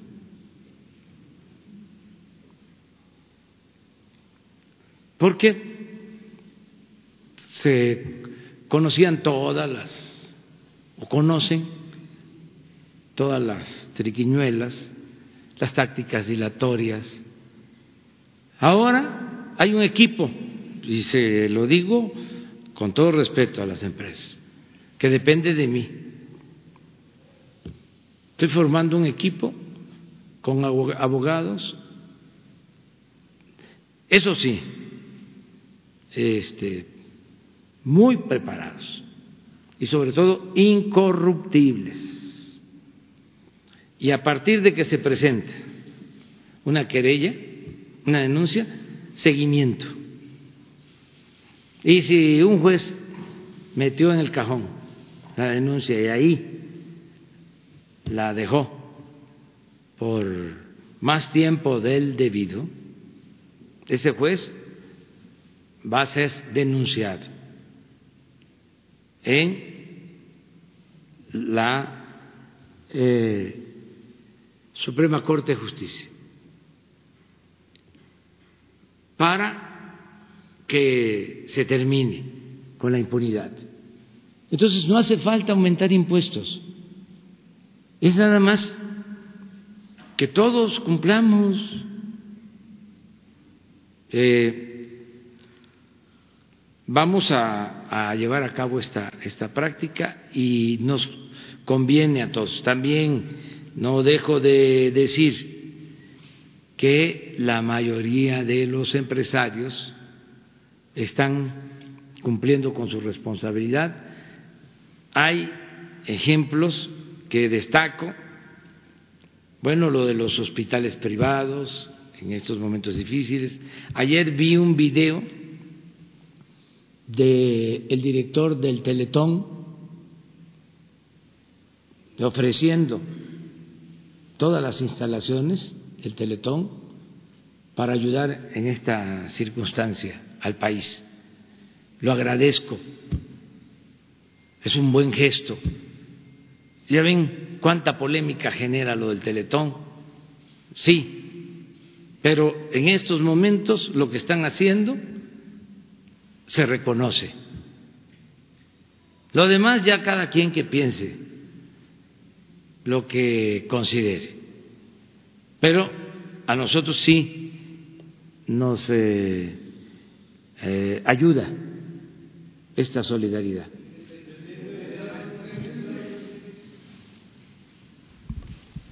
Gracias, presidente. Buenos días. Eh, Esteban Durán, Grupo México Publica Diario y Jalisco Publica Diario. Usted ha estado reiterando, eh, ahora con lo de la pandemia, y que a millones de familias pues las ha tenido, las ha tenido recluidas en, sus casas, y esto sería oportunidad de recuperar los valores, tanto cívicos como éticos, la convivencia que, ha habido en estos, que es muy importante. Por otro lado, también eh, hago nuevamente la propuesta de que podría ser mediante la Secretaría de Educación Pública y la Secretaría de Gobernación para que regulen los eh, contenidos que hay en televisión, dado que no ayudan en estos casos, pues para que recuperar estos valores y que se fomente la educación, se fomente eh, el deporte, se fomente la cultura, etcétera. Y esto podría ser, bueno, pues para que eh, pudieran verse ahí programas educativos, documentales, y asimismo también pues pasar programas en las que se, a los jóvenes se les diga, se les instruya, se les eh, comente qué es lo que sucede si, si, llegan al consumo de las drogas o si llegan a involucrarse con los con las, eh, crimen, el crimen organizado.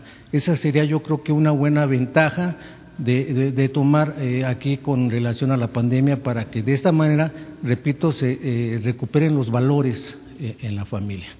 Por otro lado, eh, una pregunta al director del IMSS, Zoé Robledo, sobre las circunstancias por las que están atravesando los médicos, los enfermeros del IMSS, quienes, pues, la verdad han eh, hecho una labor muy titánica respecto a lo que están haciendo, donde incluso han sido eh, violentados, han sido ofendidos y que esto ha demeritado mucho en, en, sus labores. Ha habido quejas en este sentido también, pero ¿qué mensaje inclusive usted también podría darles al personal del IMSS para que estos den pues al ciento por ciento todo y que de esta manera también estén tranquilos y que hagan su labor como debe de ser ante la sociedad. Por último, a la este, secretaria de Economía, sobre qué ha pasado con las investigaciones que se han realizado a los superdelegados, que pues han sido la mayoría, y sabemos que esto ha recaído en la responsabilidad de Gabriel García. Sin embargo, no ha habido ninguna respuesta al respecto. Me gustaría saber ¿Qué tienen, si tienen alguna información de esto? Gracias. Bueno, eh, le pedimos a Zoe que conteste. Sí, muchas gracias, señor presidente.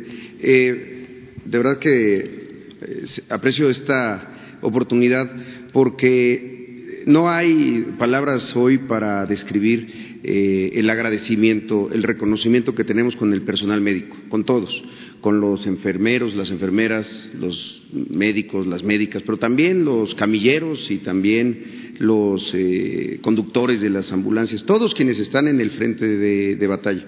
Y nosotros hemos mencionado que hay muchas formas de ayudarlos, de apoyarlos. Una, desde luego, y es nuestra responsabilidad, es que tengan todo el equipo de protección personal, que tengan todas las condiciones, los protocolos de ingreso, de egreso de las, eh, de las instalaciones. También de proteger la propia instalación y a ellos, y en ese sentido también a los derechohabientes. Por eso también somos muy reconocidos con el trabajo que está haciendo la Guardia Nacional. La Guardia Nacional está ahí presente para evitar estas agresiones. Pero ya de lo que pasa fuera del hospital, fuera de esos perímetros, pues eh, no alcanza al, Seguro Social. Nosotros estamos buscando mecanismos para proveerles de transporte, por ejemplo, en algunos casos a sus casas, porque a veces también viven muy lejos y muchas veces este tipo de agresiones han sido justo vinculadas al transporte público, es decir, están parados en una, pues, en una parada de autobús o pidiendo, haciendo la parada a un taxi. Y creo que eh, eh, hay, una, hay un tema que me gustaría comentar porque justamente eh, usted que tiene también esta parte con, con, Jalisco, allá ha habido agresiones muy dolidas, muy, muy sentidas. Déjeme ponerles dos casos. El enfermero Francisco Palomera, un enfermero eh, que el 17 de este mes llegó a su departamento después de una larguísima jornada de trabajo, salió a comprar alimentos para cenar cuando se percató de regreso que tenía un mensaje amenazante pegado en su, en su puerta. Inmediatamente el director este, del hospital lo contactó y demás y les ofrecemos apoyo en hacer denuncias y en protegerlos, porque también en este momento se trata de protegerlos. Y por eso a las autoridades locales también pedirles eso, que estén atentos, este, como lo estamos haciendo por ejemplo aquí en la ciudad, con algunas agresiones que les estamos dando seguimiento a las carpetas de, de investigación para que tampoco queden impunes. Allá en Guadalajara también, eh, Edgar, un médico residente de un hospital, fue desalojado por su casero, desalojado por su casero, argumentando justamente que pues el cuarto que rentaba eh, cerca del hospital, pues lo iba a contagiar de COVID. No hay nada más eh, erróneo pensar que un personal de salud es el foco de, la infección. Todo lo contrario, es la solución al, coronavirus. Es la única forma que tenemos para atenderlo ahí, en la atención médica, en lo que corresponde a los servicios de salud. Y una forma, quizá la más importante para apoyarlos, es quedándonos en casa quedándonos en casa para evitar que la cadena de contagios siga creciendo, siga creciendo, y entonces eh, todas esas personas que hoy eh, circulan, o incluso ellos, los que están agrediendo, no tengan que llegar a, la hospitalización, no tengan que llegar y convertirse en casos, en casos graves. Entonces creo que es una tarea, una tarea de todos que hoy ellos, quienes están teniendo, insisto, jornadas largas, extenuantes, eh, con mucha tensión, con mucha presión, pues con mucho miedo eh, también, pues lo reconozcamos, pero también los defendamos. El reconocimiento es permanente, antes de COVID también, porque antes de COVID también había algunas agresiones a nuestro, a nuestro personal, de gente que se desespera y que lo entendemos, pero hoy más que nunca es donde eh, eh, estamos seguros que va a salir a relucir lo mejor de los mexicanos, la solidaridad, la empatía y que el miedo jamás sea lo que nos, nos domine. Y se me permite, presidente, hay un caso muy particular que a mí me gustaría comentar, porque ha estado muy eh, pues, activo en redes sociales. El día de antier, pues, no, ocurrió ayer, el día de antier hubo una, un, incidente con un paciente que en un traslado de, ambulancia eh, se cayó y alguien estaba, grabando. No se cayó, desde luego, sino que al hacer la maniobra hubo un error y, esta persona, este, vaya, se cayó de la, de la camilla cuando lo ingresaron a la ambulancia. Déjenme contarles rápido cómo fue esto. Es un hospital del IMSS Bienestar, no donde ocurrió, sino en el hospital del IMSS Bienestar llega esta persona, un hombre de 30 años, pidiendo atención médica, entonces se le traslada al Hospital Civil de Morel, un hospital en Tuxpan, Michoacán, que es donde está nuestro hospital, Tuxpan, Michoacán, no hay que confundir con otros Tuxpans que hay, Tuxpan, Michoacán, lo trasladan al Hospital Civil de Morel. Llega el paciente, en el triage le indican que tiene que hacerse una tomografía, es un procedimiento regular para poder verificar. Como se ve en el video, eh, viene con una cápsula eh, y también el equipo de protección personal que acompaña a todo el personal que está haciendo la maniobra. Eh, y al hacer la maniobra en el hospital se cae. Esta persona está en ese hospital, tiene 30 años, está sano está bien, o sea, vaya, me, refiero respecto a la, a la, caída, está en observación y lo estamos atendiendo. Pero ahí quiero manifestar algo, porque no, no debería de haber escarnio sobre los camilleros y sobre el personal que hace este tipo de maniobras. Son maniobras complicadas de por sí. Ahora imagínenselas con una cápsula, un aditamento que es adicional, y después con todo el equipo de protección personal que hace todavía más difícil.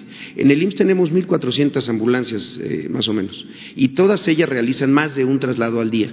Son cientos, a veces miles de traslados diarios. Si consideramos los días que llevamos de epidemia, multiplíquenlos y vemos el tamaño de traslados que se hacen todos los días.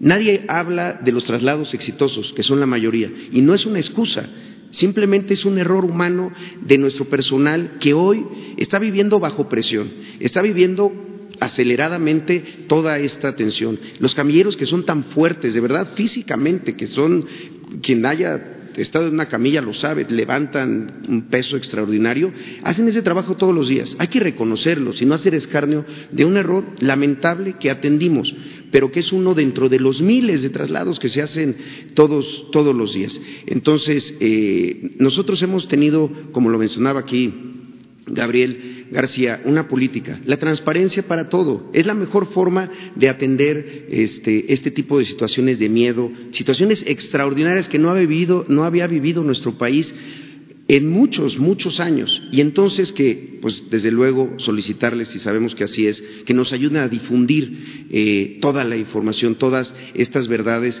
que además pues ocurrían antes de COVID. Antes de COVID había cientos, miles de traslados de ambulancia, miles de personas que hacen un trabajo físico extenuante y que hay que reconocerlos hoy porque ahí está parte de, la forma como vamos a salir de esto. Muchas gracias.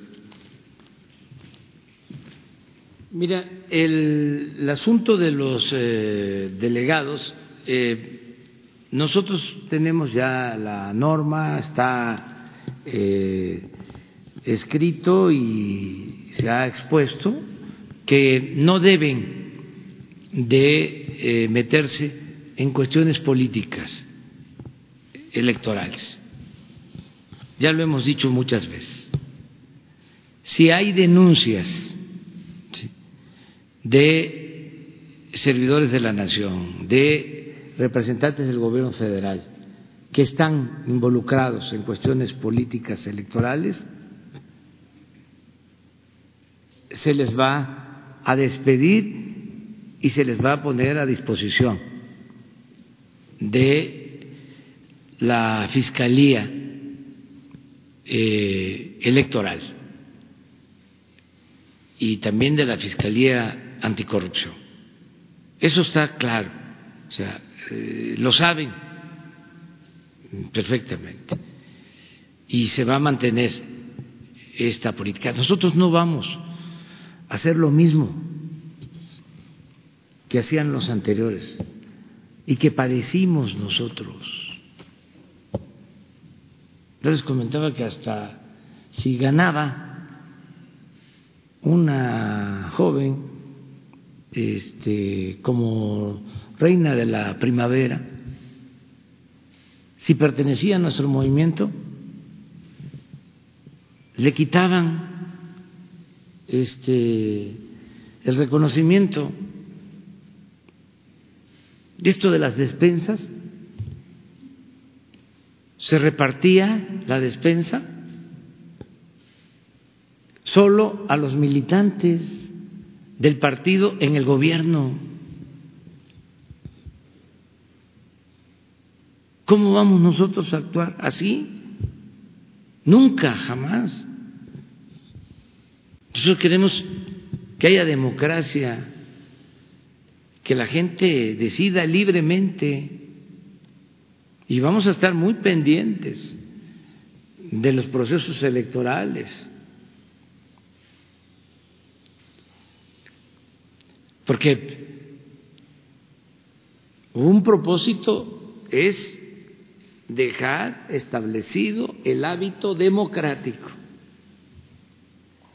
Eso no es eh, aparentemente eh, tangible,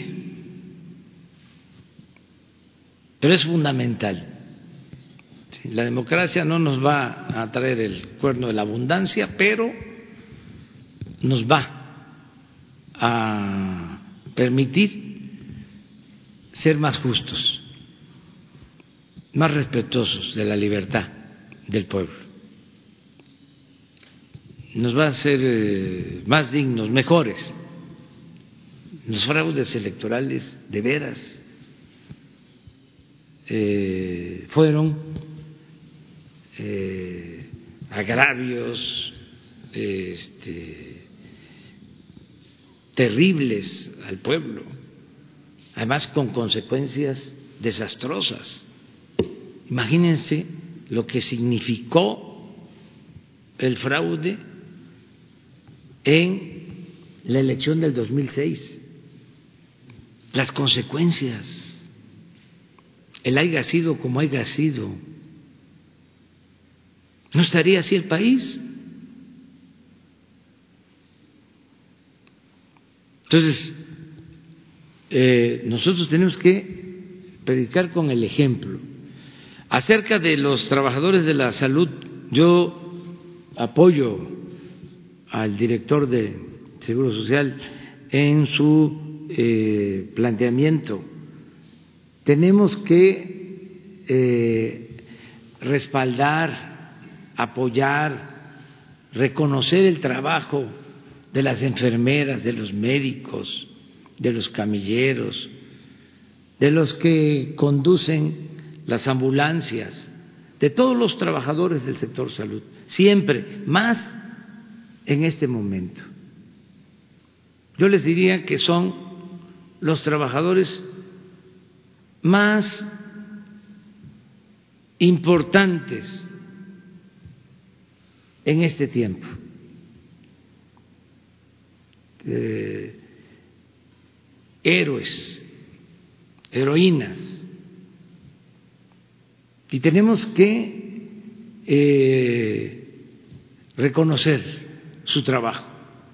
Hay países en donde están eh, en retiro, en casa, y están pendientes de cuando llega el médico, cuando llega la enfermera, agotados, porque el especialista que trabaja en terapia intensiva eh, se agota completamente. Por eso nos está costando trabajo vamos avanzando a conseguir todos los especialistas, porque son cuatro, cinco turnos en terapia intensiva, porque es un desgaste, una presión terrible, ya cuando se está atendiendo a un paciente intubado. Entonces, llegan ¿sí? Eh, a sus departamentos, a sus casas, y los vecinos los están esperando con carteles.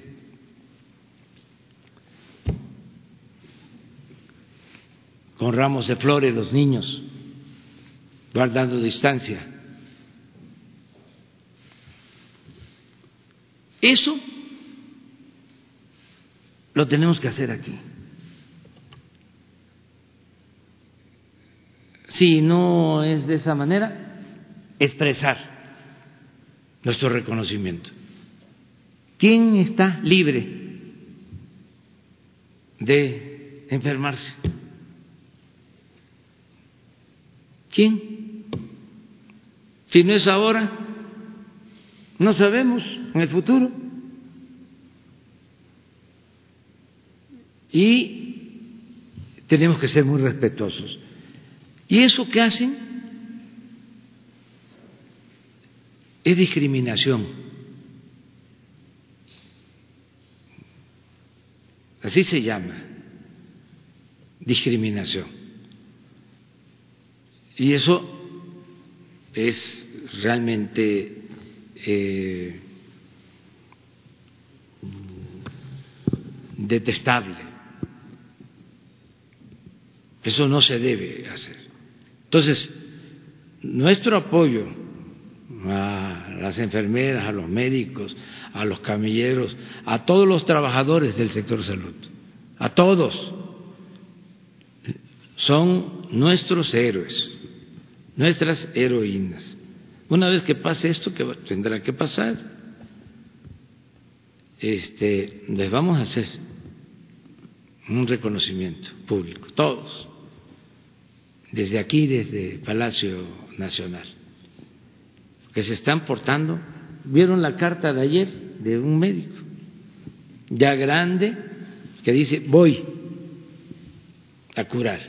¿Y qué? Ese médico no se puede infectar y no puede este, perder la vida por los demás, por atender a los demás.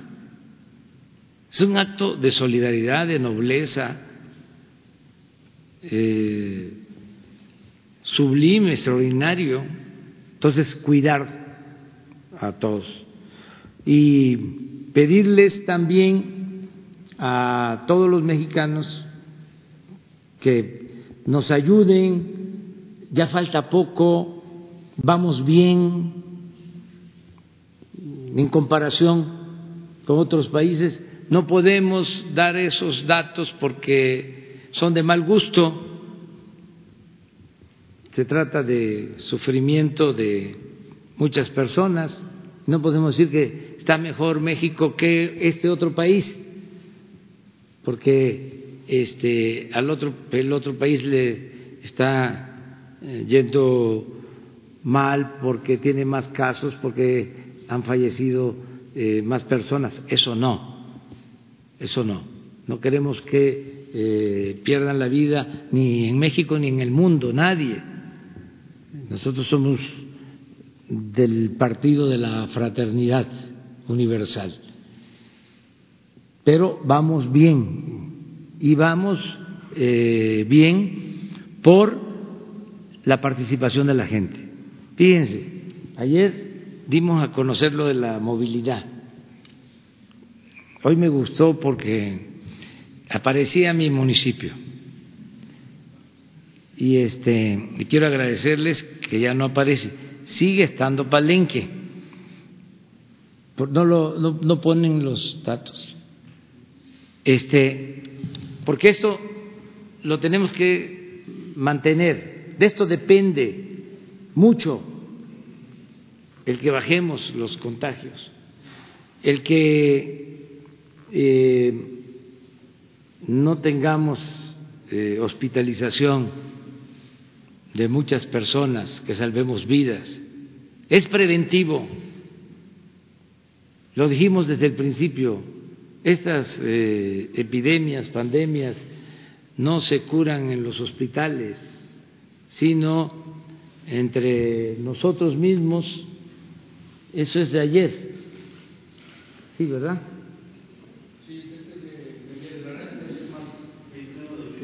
¿Qué? Antier. A. El, el anterior. Se había eh, subido y está bajando.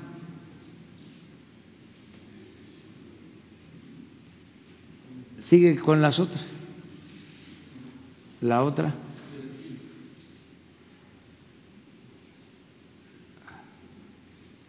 Donde hay cumplimiento mayor. Dicen los verdes. Los estados.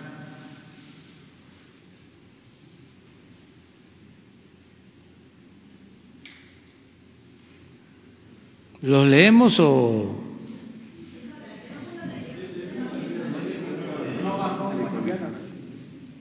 No bajó. ¿Eso es lo que nos dieron hoy en la mañana? Sí. A ver, la de ayer, la, la municipal. A lo mejor. Ahí está la municipal, ya cambió. Sí, cambió. Esta es la que vi. Ya no está.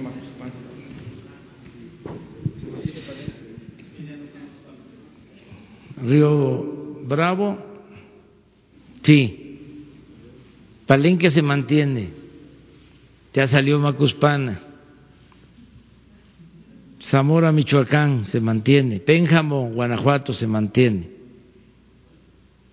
Y San Felipe del Progreso. Pero estas son las más importantes. La delegación Benito Juárez de la Ciudad de México. Coyoacán de la Ciudad de México. Venustiano Carranza de la Ciudad de México.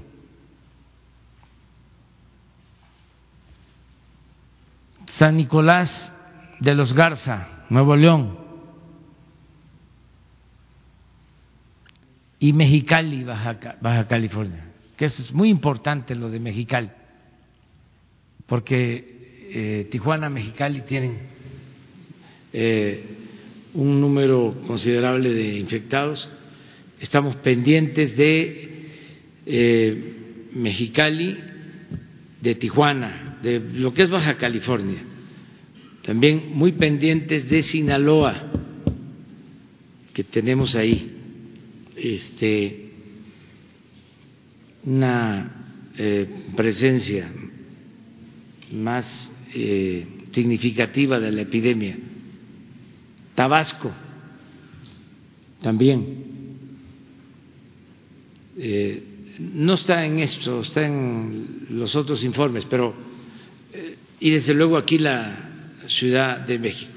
Nada más informarle a la gente que hay que estar eh, atentos a la reunión de las siete de la noche de el doctor Hugo López Gatel todos los días a las siete de la noche es muy buena su participación muy clara y ahí vamos viendo.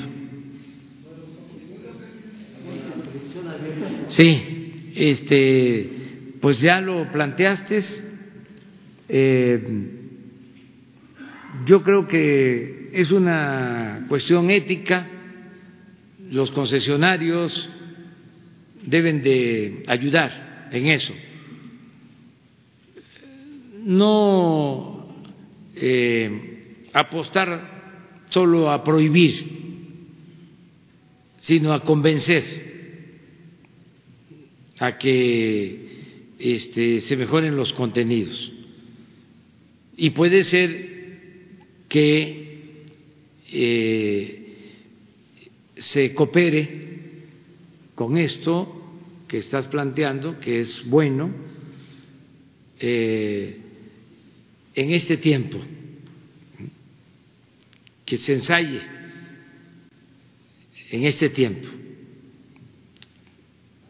a ver qué responden los este, medios de comunicación, en el entendido de que sí, está toda la familia en casa, están todos los niños y eh, se está viendo mucha televisión y este, series y demás.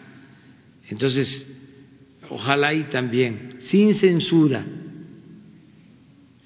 por voluntad, eh, se cuiden los contenidos. Muy bien, nos vemos mañana.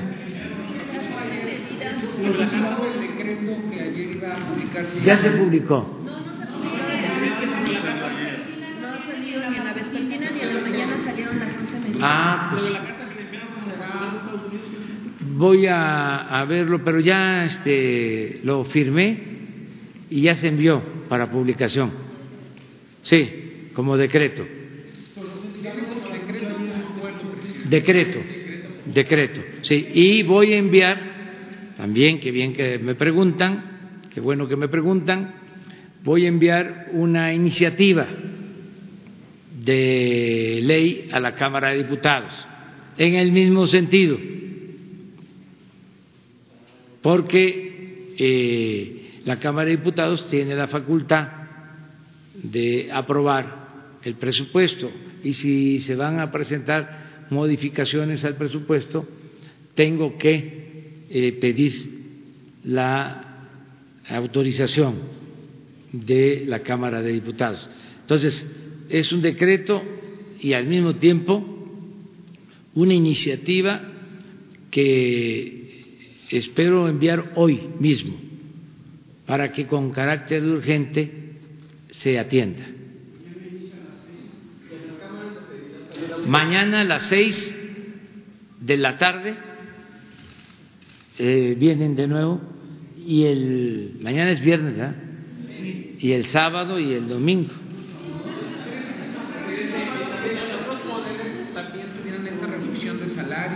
Bueno, vamos primero a hacer lo nuestro y vemos después. Muchas gracias.